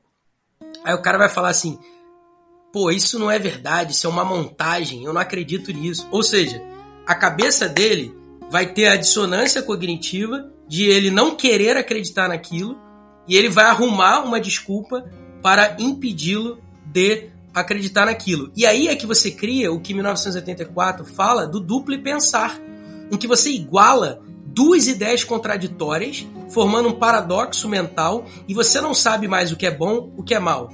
que é certo, o que é errado. Você gera uma sociedade confusa e pasteurizada. E aí, meu irmão, quando você consegue fazer isso, fica fácil manipular a pessoa. Isso que você está falando, eu vou, eu vou citar mais uma vez aqui um livro que eu já tenho citado várias vezes, nossos ouvintes aqui já devem estar ficando de saco cheio de ouvir. Mas eu vou falar sobre o livro Para Poder Viver, que acho que esse é o, nome, o título em português, da dissidente norte-coreana. Uma menina que fugiu lá da Coreia do Norte, foi parar na Coreia do Sul. Hoje em dia ela tem uma trajetória longa, o livro conta isso. Mas o, que importa aqui é o que ela fala que ela, sob o, o regime ditatorial da Coreia do Norte, que é um regime fundamentalmente um regime da esquerda, ela convivia exatamente com isso que você está falando. Esse exemplo da nova língua lá, essa que essa distopia, né, que foi criada em 1984, ela tem um exemplo prático ali na Coreia do Norte quando ela diz que quando ela teve contato com a, com a, com a cultura ocidental, é, é, a Coreia do Sul não é ocidental, né, mas é o modo mais ocidentalizada, né? Mais ocidentalizado, né? Então, digamos assim, quando ela saiu da Coreia do Norte, teve a trajetória dela e foi parar na, na Coreia do Sul e foi ressocializada ali, ela começou a perceber esse duplo, pra, duplo padrão, padrão, duplo padrão, rolou a língua agora aqui, que ela tinha na mente dela que ela não percebia.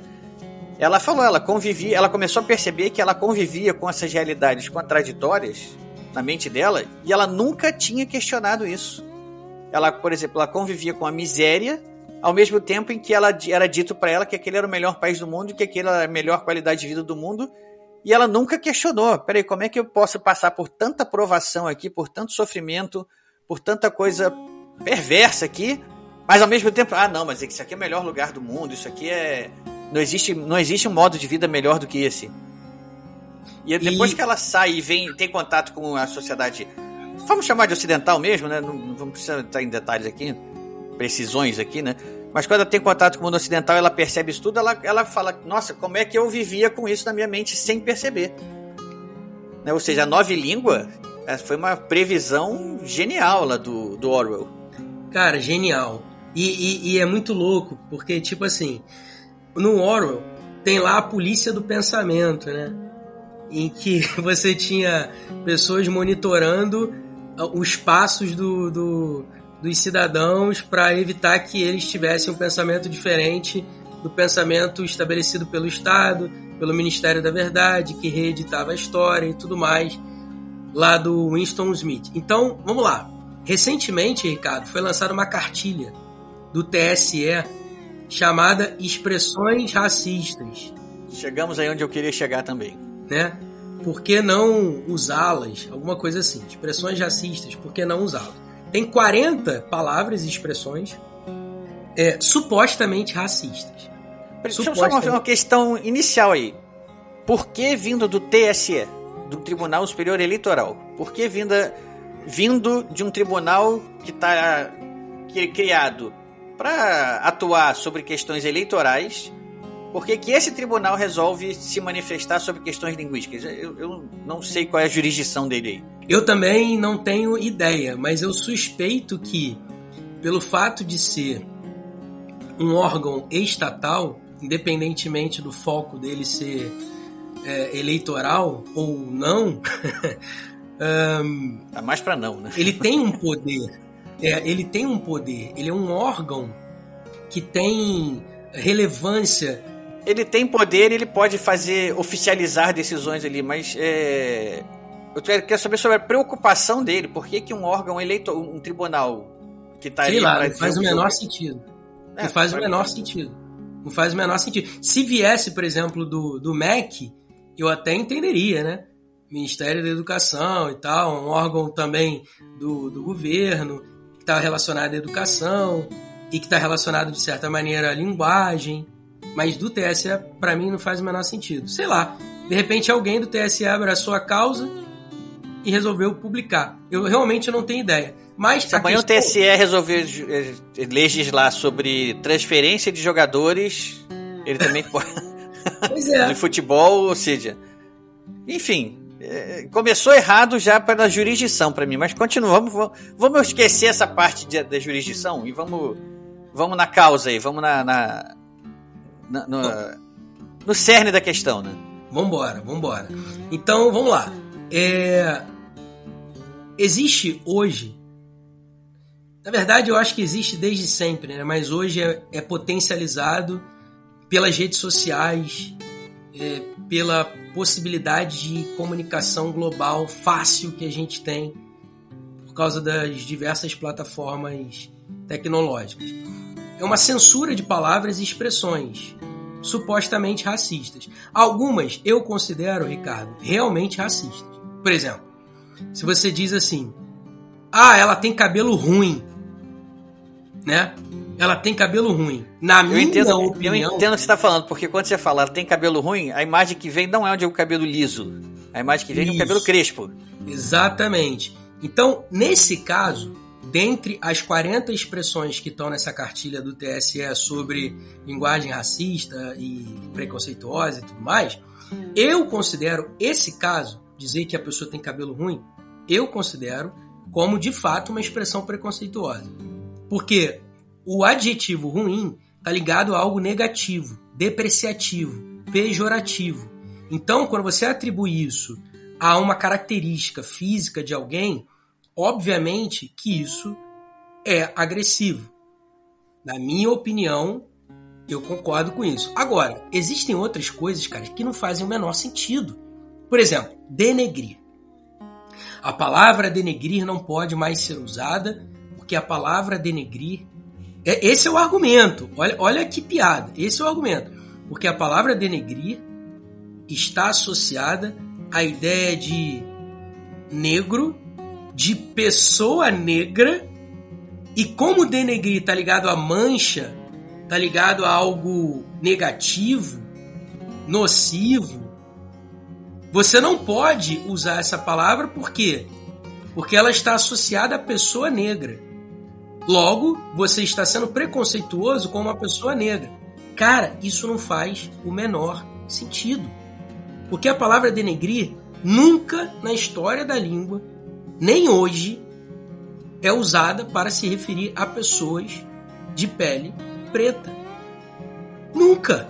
A palavra denegrir, ela está associada à ideia de negro como escuridão.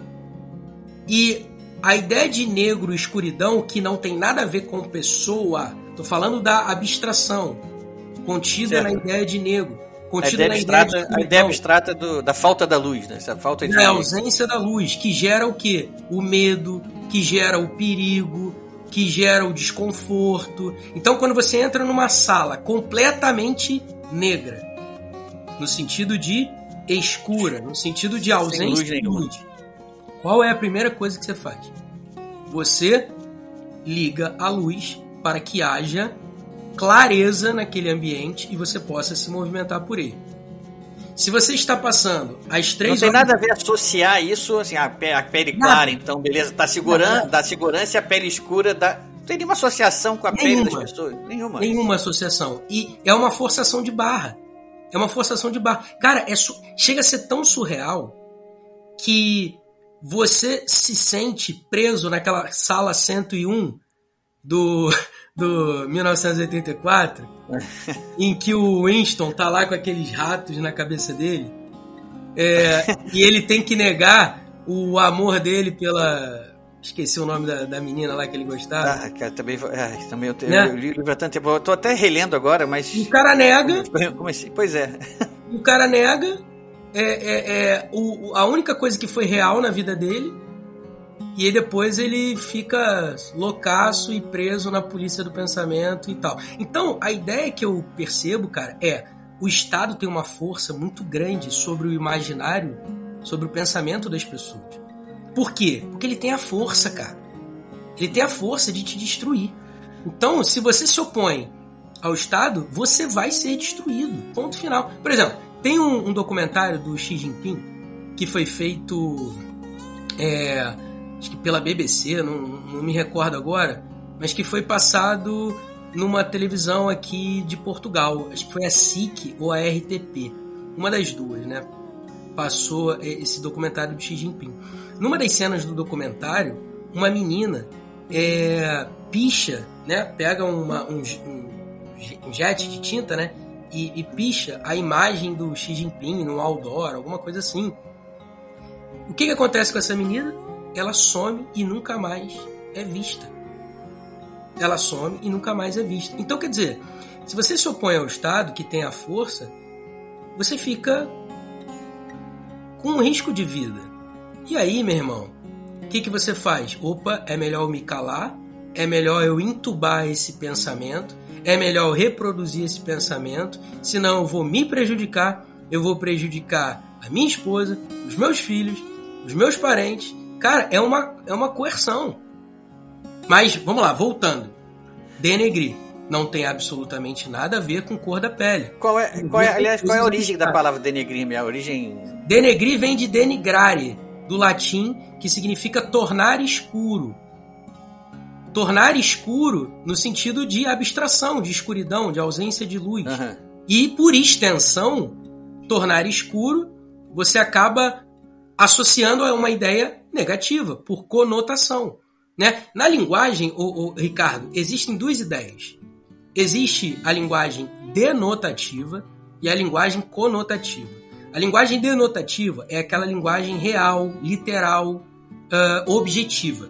A linguagem conotativa é aquela linguagem figurada, simbólica, é aquela linguagem que traduz a realidade de uma maneira simbólica, de uma maneira figurada, de uma maneira analógica. Então, quando você usa a palavra denegrir para associar, por exemplo, a mancha, eu vou denegrir você. O que que isso significa? Que você vai pegar aquela pessoa que é branca e vai fazer com que ela fique preta? Não, pô. Manchar a tua reputação. é Eu vou manchar a sua reputação, eu vou escurecer a sua reputação. Eu vou tornar escura, negra, a sua reputação. Mas não tem absolutamente nada a ver com pessoa de pele preta. Absolutamente nada a ver. Eu, tô, eu aproveitei que eu, eu puxei uma lista aqui das expressões, das expressões que foram proibidas pelo, pelo TSE.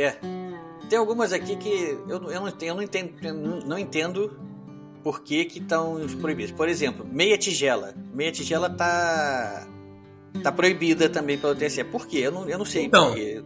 Eu separei algumas palavras aqui, Ricardo. Ah, então vamos. Eu, eu, eu puxei aqui pra gente falar de algumas, mas já que você já tem algumas, vamos ficar nas tuas aí que você trouxe. Não, tranquilo. Eu separei algumas aqui justamente para comentar, que foram as que mais me chamaram a atenção. Por exemplo, criado mudo. Teve uma propaganda, é, se eu não me engano, no, de uma empresa de móveis no Rio de Janeiro. Ah, não vou falar o nome aqui, sei lá, se pode dar processo, né? Que, que falou o seguinte: ah, não, não vamos mais usar a palavra. cri-" Tipo uma ordem, uma injunção mesmo. Não vamos mais usar a palavra criado mudo.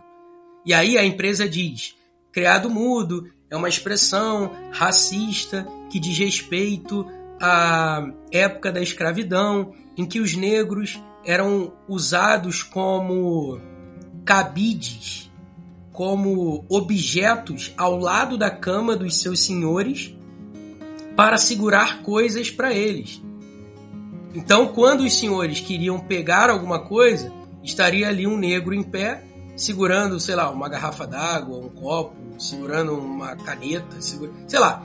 Ou seja, era uma pessoa negra do lado da cama dos seus senhores, como se fosse um objeto, para ele poder pegar ali as coisas e, e usar, o senhor usar. Essa é a ideia. Só que adivinha, Ricardo? Isso não existe. Isso não é Nunca verdade. existiu isso. Nunca existiu isso. Não tem relato histórico disso. Não tem nada. Não tem registro disso, cara.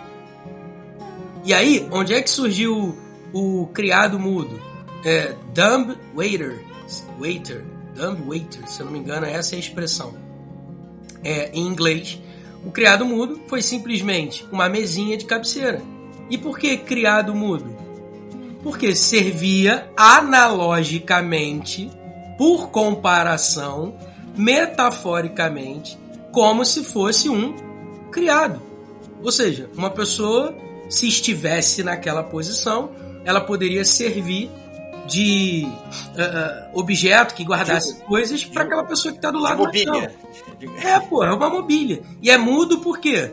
é mudo porque simplesmente não fala, não, não abre é mudo, a boca. Né? Porque, porque é, é mudo porque não abre a boca, não fala, não incomoda. E olha que louco. O nome criado mudo é que potencializou essa historinha mentirosa. Estranho isso, né, cara? Porque, ah, criado é uma pessoa, mudo é porque cortavam a língua. Ah, ainda tem essa história, tá? Que os escravos que ficavam ao lado das camas tinham as suas línguas e seus órgãos sexuais cortados. Ainda tem essa é, é, sofisticação da história. Cara, isso Essa- não faz o essa- menor sentido. Não tem registro. Essa é a edição da história, né? Isso é uma edição, né? Vamos. Edição. É, pô. É. Cara, Aí é um 1984 de novo, né? Exato. Também É, o, é o que o Winston Smith fazia. Corta aqui, corta ali, corta aqui, reescreve isso. Tá, tá, tá, tá, tá. Exatamente a mesma coisa. Quer ver, ó? Meia tigela. É, ah, meia tigela era porque os escravos não recebiam a quantidade de comida completa na tigela.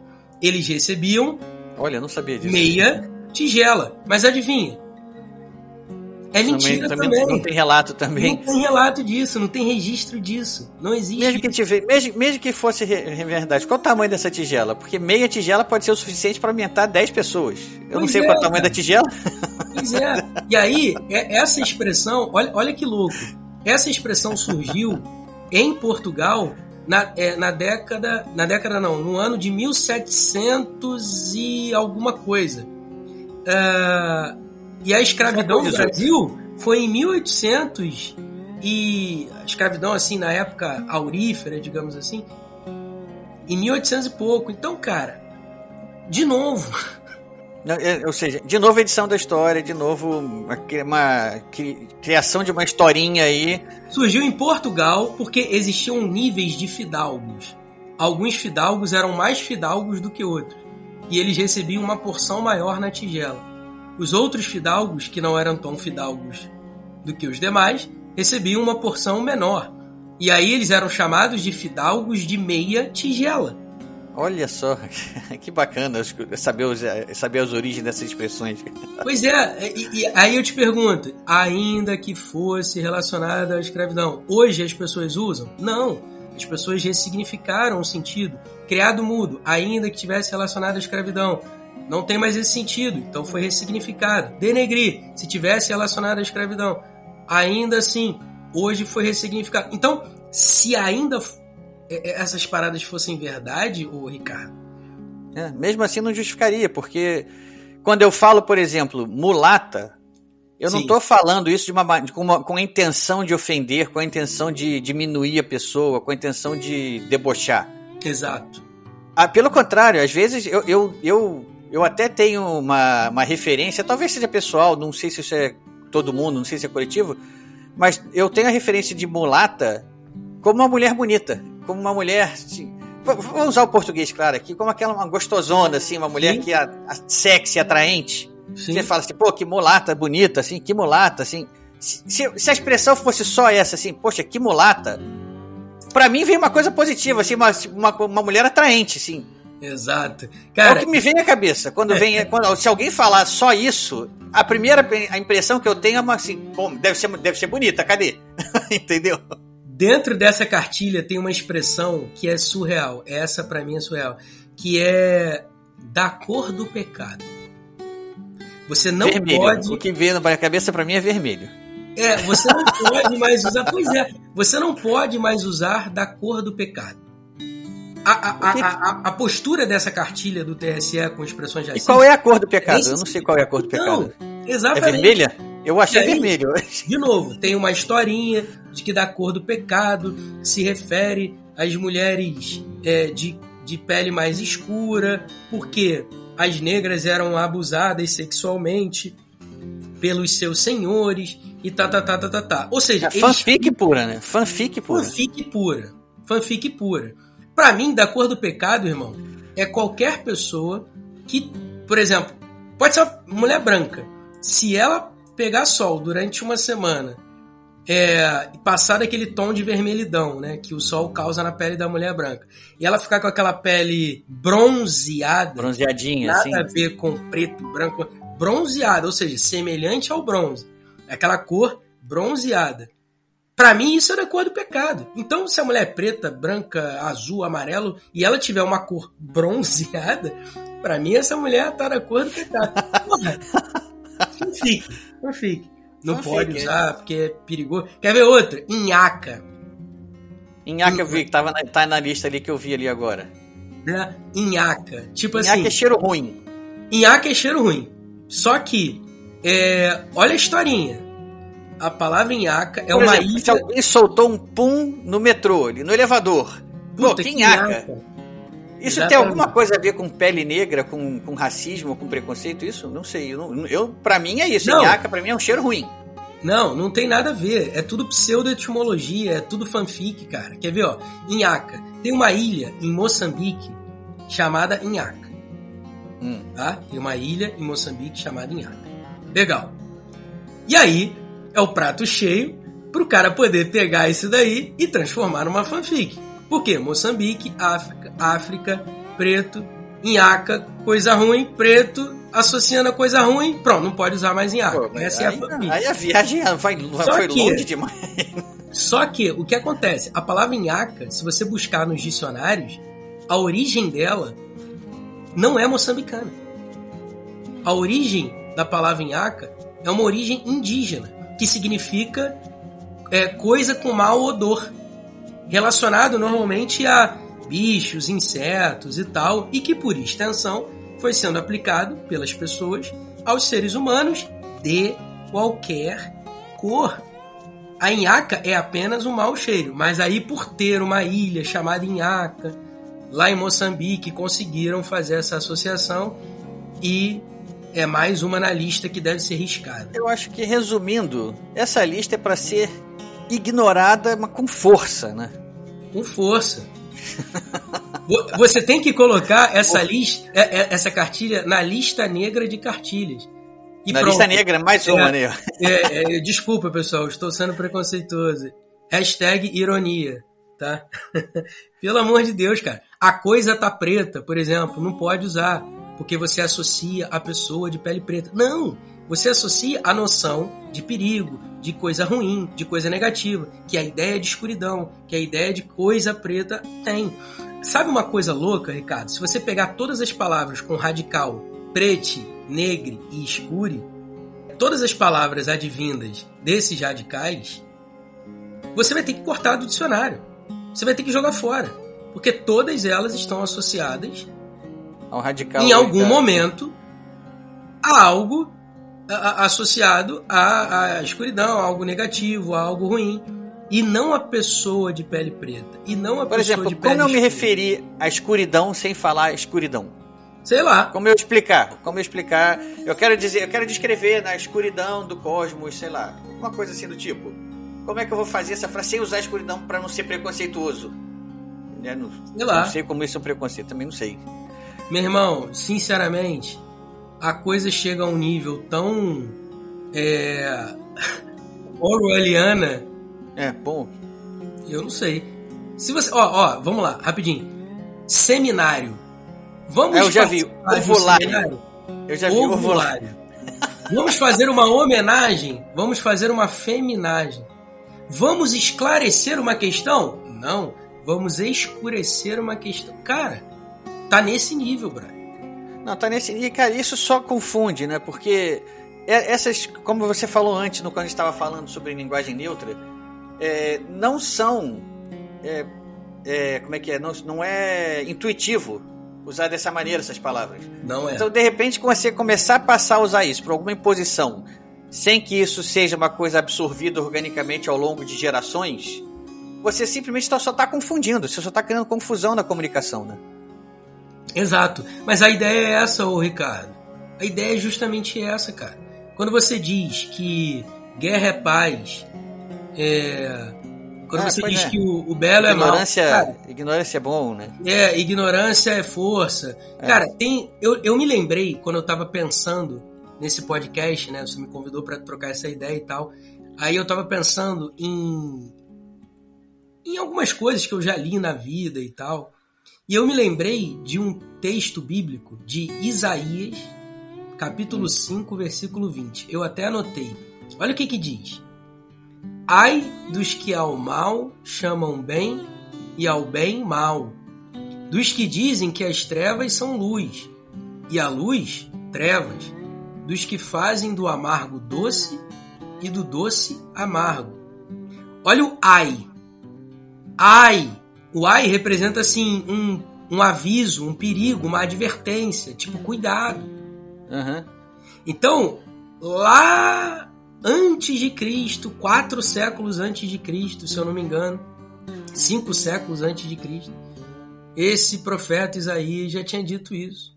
Ou seja, cuidado dos que dizem que o mal é o bem, de que ignorância é força, de que é, guerra é paz, de que liberdade é escravidão. Quem, quem Que amarga poderia estar usando esse discurso nessa época certamente seriam pregadores com alguma má intenção, né? Sem dúvida, cara. Sem dúvida. De uma intenção de, de, de arrebanhar ali seguidores cegos, né? Seguidores ali que não, não. Ah, tudo que você falar agora pra mim tá bom, só vou seguir o que você fala, porque eu paro de usar a minha cabeça quando Isso. você diz que o amargo é doce. Ah, então tá bom, eu vou aceitar isso porque eu quero pertencer a alguma coisa aqui, quero pertencer a um coletivo. Isso é mais uma, uma característica de toda essa. de tudo isso que a gente está falando. Essa história de que a esquerda criou o politicamente correto e tudo, e isso assim, dividiu muito a sociedade em grupos. Né? Então, assim, eu tenho que pertencer a algum coletivo para eu ser alguém, né? Então, Sim. eu ser, se eu sou mulher, negra, lésbica, etc., só tô, só tô dando check em vários desses boxes aí que a, que a esquerda está criando como, como coletivos que te identificam e que te e que te qualificam como um oprimido que merece uma reparação da sociedade, né? Exato, cara. Então você tá cada vez criando, botando um monte de barreira, assim, tipo, vamos lá, quem vale mais? Uma mulher ou um homem? Ah, mulher muito oprimida. Um homem, um branco ou um negro? Ah, o negro é muito oprimido. Então tá bom, um homem negro ou uma mulher branca? Já começa a dar um bug aí. Peraí, agora, vou defender quem? A mulher? Se eu, se eu defender o homem negro, eu tô sendo. Eu tô sendo machista. Mas se eu defender a mulher branca, eu tô sendo racista, né? Começa a criar um monte de, de, de ranking, de hierarquia, de opressão, e que o, o- virtuoso é aquele que dá mais checks nesses boxes todos aí. O virtuoso é aquele que tem mais marca, ma- marcadores de opressão. É isso. Cara, é- ou seja, é, as pessoas estão procurando hoje formas de se identificar como oprimidas para que, se, para que sejam vistas como virtuosas pela sociedade. É uma inversão completa de valores, é uma dicotomia aí, uma, uma, uma convivência com valores antagônicos dentro da cabeça que é, é inacreditável que isso tenha, esse fenômeno esteja ganhando espaço na sociedade, né? Cara, eu vou te falar uma coisa. Quando você retira, quando você suprime o significado das palavras, igualando, tornando es- e- e- essas palavras antitéticas, antagônicas, iguais, doce e amargo a mesma coisa, bom e mal a mesma coisa, guerra e paz a mesma coisa, luz e trevas a mesma coisa. Quando você suprime Tira a o força das verdadeiro palavras, né? significado das palavras, Tira a força delas, né? Você retira a força delas, você confunde as pessoas, as pessoas se tornam escravas, achando que são livres. É, assim, como, como isso tudo se relaciona com o que a gente está vendo hoje em dia acontecer, né? Como uma, uma, outro dia eu estava vendo uma- um debate, o Ben Shapiro, que é um cara aqui da, dos Estados Unidos, aqui, que é, é do Daily. Wire, ele estava conversando com o Neil deGrasse Tyson. Sim, E ele começou a falar sobre isso, de, de pessoas transgênero, coisa assim do tipo. E perguntar, acho que qual era, eu não me lembro exatamente qual foi a pergunta, mas foi alguma coisa do tipo, qual era a sua opinião dele sobre o tema. E ele fala o seguinte: a partir do momento em que isso é um fenômeno que está ocorrendo na sociedade, vale a pena a gente conversar sobre isso para entender. sim, Né? Dizer, a partir daí dizer que homem pode ver a mulher e vice-versa é outra coisa, mas entender que esse fenômeno existe hoje em dia e está ele tá, tá acontecendo é outra coisa que vale a pena compre- compreender. Então, eu, eu- eu- por isso que eu quero trazer esses temas aqui, sim, porque esses temas, para mim, como a gente está falando aqui agora, do politicamente correto, que gerou nosso primeiro papo aqui, que foi da é, linguagem neutra, esse segundo papo aqui agora de expressões proibidas, todas elas com uma justificativa fanfic por trás, são fenômenos que estão se manifestando na sociedade. E eles são tão absurdos que eu fico imaginando como é que pode esses fenômenos tão absurdos terem, terem espaço hoje em dia. Isso que me que vale a pena para mim trazer essas conversas aqui para poder entender um pouco melhor isso. Tem um amigo meu que vai lançar um livro daqui a alguns meses é, chamado Rafael Rigolon. Ele tem uma página no Facebook chamada Nomes Científicos. É, ele não é linguista nem nada, mas ele é um cara extremamente pesquisador nesses assuntos de pseudoetimologia.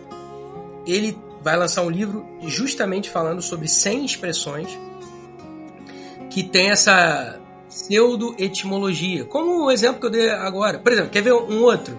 Feito nas coxas. Você não ah, pode eu adoro essa história. Eu adoro a história disso aí. Eu não sei se a história é verdadeira, mas é aquela história. Se não é vero, é bem trovato, né? Se não é, se não é verdade, é bem, bem contado. Isso. E eram feitos nas coxas das escravas. As telhas eram feitas nas coxas das escravas. Isso. E como uma tem uma coxa mais grossa que a outra, uma é mais alta, a coxa mais comprida, uhum. as telhas ficavam. Não, não tinham um padrão, ficavam diferentes umas das outras. Por daí a coisa, o resultado final era feito nas coxas. Exato. Eu não sei se essa história é verdadeira, mas é bem. Se Fanfic. não é vero, é bem trovato. Fanfic também. Fanfic também. Cara, ele, ele, nesse livro, ele explica essa parada do feito nas coxas. E sabe o que, que é mais bizarro, ô Ricardo? É. Raciocina comigo, cara. Raciocina comigo. As telhas eram feitas de barro, certo? Certo. E aí você usa sua coxa para poder moldar a telha, certo? Uhum. Essa é a história que é contada. Só que a telha tem que secar, não tem? Uhum. O barro tem que secar, não tem? Sim. Quantas horas tu vai ficar com duas telhas na coxa secando? eu podia de repente tirar ela da coxa e botar ela ali do lado para ela ficar secando ali. Mas aí se ela ainda tá mole, ela ainda vai deformar mais ainda. Pois é, cara. Então, é fanfic, mais uma fanfic. Feito nas coxas não tem, não tem relação com isso, cara. Não tem nada a ver com. Meu Deus do céu, são tantas coisas surreais. Eu fico, eu fico sempre. Isso daria um novo podcast a gente discutir sobre a expressão dessas ori a, a, a, origem dessas expressões. Sei lá, é, são outros 500. Essa expressão, você sabe a origem dessa? Só uma curiosidade. Cara, essa eu não sei. Essa eu não sei. Aí são outros 500. É. Essa eu não eu sei. Já, eu já, Mas olha só, já... o Rafael, ó, eu vou, eu vou te dar uma sugestão. Convide o Rafael pro podcast. Então, boa, eu vou fazer isso. Fica a promessa aí da gente fazer um podcast futuro aí de origem das expressões. Ele se amarra. Você tá convidado para participar também. O Rafael aí, você, eu não conheço, mas você já tá convidado. Fazer a ponte com ele aí. A gente conversa também tranquilamente. Vai ser, vai ser interessante falar isso. Maravilha. Mas voltando então pra gente aqui, olha, eu acho o seguinte, a gente já tá com um tempo grande e eu, eu queria falar muito mais, mas vamos partir agora para uma reta final aqui pra gente dar um desfecho para a gente não, não, não ultrapassar muito o nosso tempo aqui. Vamos falar um pouco então dos teus livros aí. Você também lançou não só o Gramática para Concurso, né, que é o seu carro-chefe aí, mas você também tem um livro de ficção, né? Quer falar Sim. um pouquinho sobre isso? Vamos lá falar sobre. Vambora. É, além da Gramática para Concursos Públicos, que é o meu livro mais vendido, eu escrevi outros livros na área, outros dois livros na área é, de concursos e tudo mais de língua portuguesa, obviamente. Uh, escrevi um romance de ficção junto com um amigo que na época era amigo, hoje eu perdi o contato com ele totalmente, mas não é interessa, estou aqui para falar Verde, amarelo, sangue, né? Verde, amarelo, sangue, exatamente. O Verde, amarelo, sangue surgiu de um conto que eu escrevi no Facebook. O nome do conto é O Mártir. É o nome do conto. Por que, que eu escrevi esse conto? Porque eu nunca fui politizado e depois de, sei lá, 30 anos de existência nessa terra, eu resolvi prestar atenção em assuntos políticos. E eu me dei conta de que a história se repete.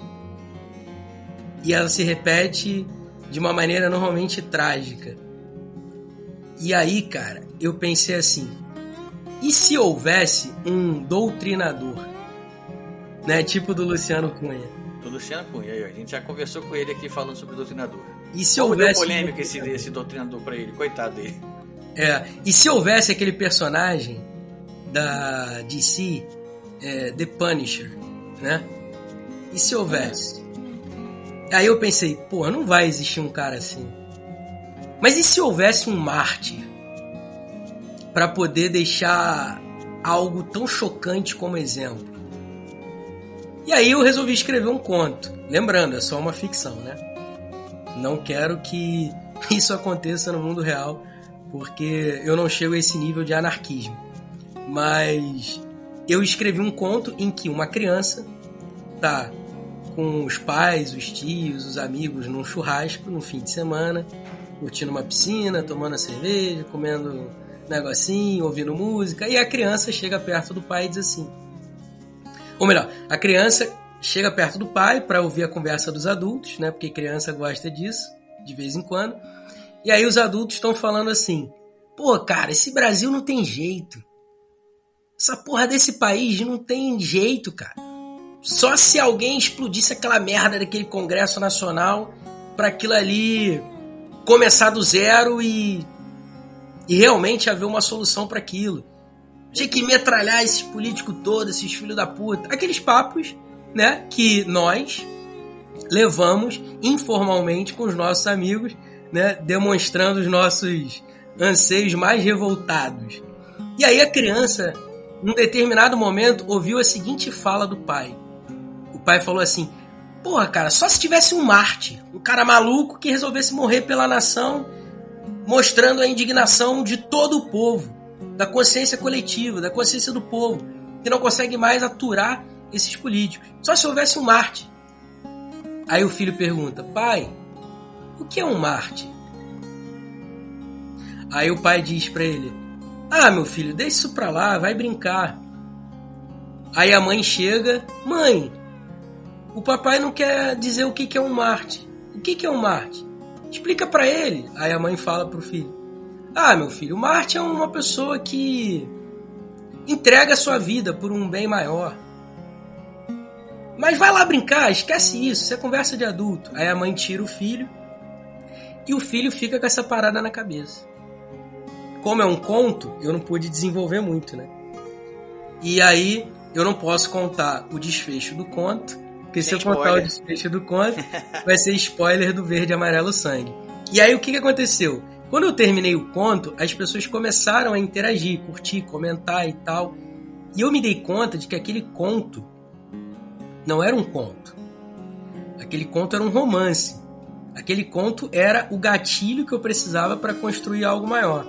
E aí eu troquei ideia com esse meu amigo, que escreve muito bem, e a gente escreveu e trocou ideias em parceria sobre o assunto e conseguimos construir o Verde Amarelo Sangue, que é um romance político que mistura realidade com ficção, fazendo referência a vários personagens da política brasileira e eventos reais da política brasileira, só que de uma maneira romanceada, com esse fio dentro da narração.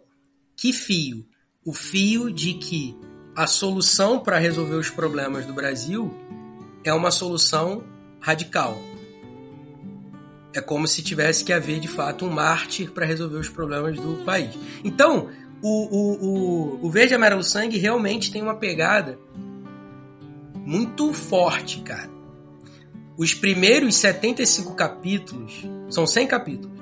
Os primeiros 75 capítulos são, digamos assim, o pano de fundo de toda a política brasileira. E o primeiro capítulo começa com a morte do. E aí, obviamente, que eu não cito o nome dele, mas vou citar aqui como um micro spoiler. Opa, começa opa. com a morte do. o assassinato do Celso Daniel. Quem matou Acabou, o Celso né? Daniel? Né? A pergunta de um milhão de dólares. A pergunta de um milhão de dólares. E aí os 75 primeiros capítulos são esse pano de fundo, mostrando todas as intrigas, em que envolve política, religião, é, organizações globalistas, envolve lavagem de dinheiro entre esses três grupos, acobertamento entre esses três grupos e os é, 25 capítulos finais, se eu sei contar bem, né? 75 mais 25, 100. Então, os 25 capítulos finais são aqueles capítulos O, sabe quando tu tá assistindo uma série, Ricardo? Que você não consegue parar de ver aquele episódio, porque se você parar, porra, tua vida vai acabar ali, porque não pode parar, você tem que ver aquilo ali. Os últimos capítulos do livro são com essa pegada. Uma pegada frenética que você simplesmente não consegue parar de ler. Porque acontece um evento ali por volta do é, 70 capítulo que, meu irmão, você Muda. não acredita, assim. É o. Plot twist. É o plot twist antecipado do plot twist maior. Tem alguns plot twists, mas a partir do 75 capítulo, cara, você não consegue parar de ler. Agora, é, é um romance de ficção, não é aquela li alta literatura com objetivo estético de apresentar uma autenticidade artística. Não. O objetivo do livro é ser entretenimento. Contar uma história. Contar uma história. Então esse é o Verde Amarelo Sangue.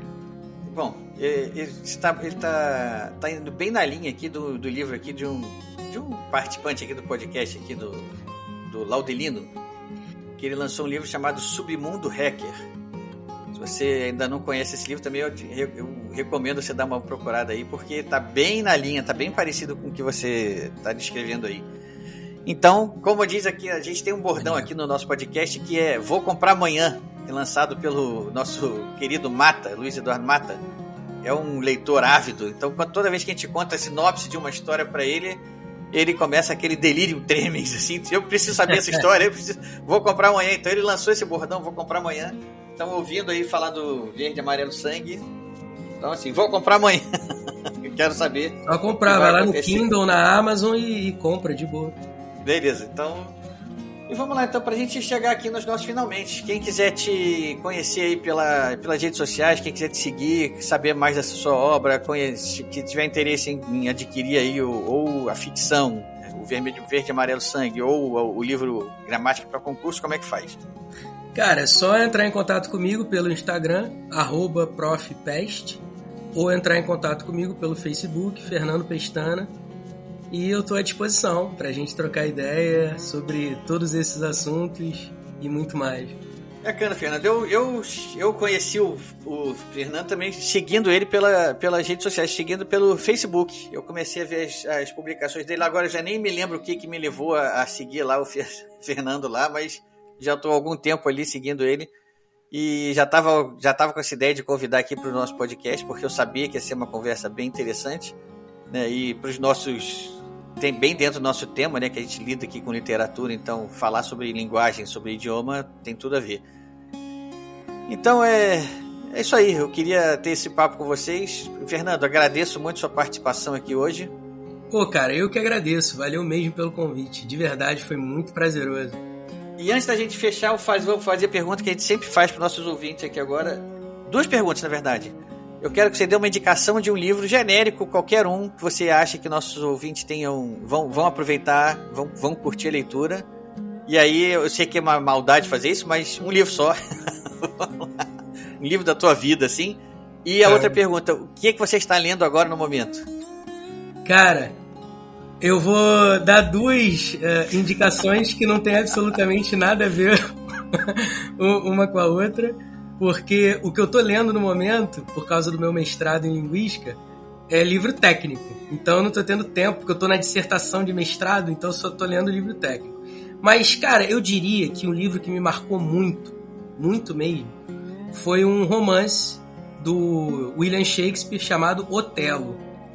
Eu não consigo me esquecer da história é, que foi contada ali. Para mim, o personagem Iago é uma aula de de psicologia e de psicopatia. E aí tem aquele livro Mentes Perigosas da Ana Beatriz Barbosa que enfim, eu consigo Dá uma fazer pincelada um no tema direto, aí. direto com com Iago. Cara, Otelo de Shakespeare foi o livro assim que me marcou muito.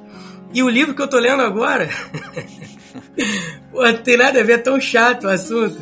Eu tô lendo o livro eu tô lendo gramática, eu tô lendo um livro de ensino de gramática, sei lá.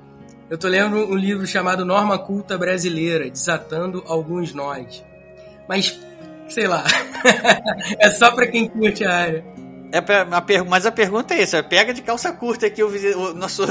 É, tranquilo. nosso, aliás, essa expressão pegar de calça curta é proibida? Será? Deve ter. Será? Quando o escravo estava lá.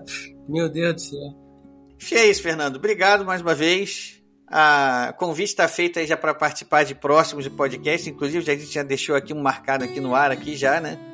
Então, quando quiser, tiver algum tema que você quiser voltar a discutir com a gente, a porta aberta é só falar. Obrigado, meu amigo. Valeu pelo convite, pessoal. Obrigado aí pela atenção. Beijão aí para vocês. Até a próxima. Até a próxima. Eu sou Ricardo Erdi e esse é o podcast Ghostwriter Desligando.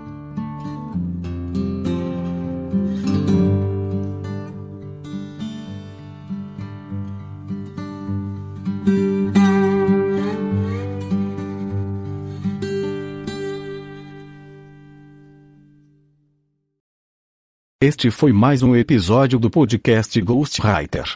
Apresentado por Ricardo Erdin e editado por Rafael Modena.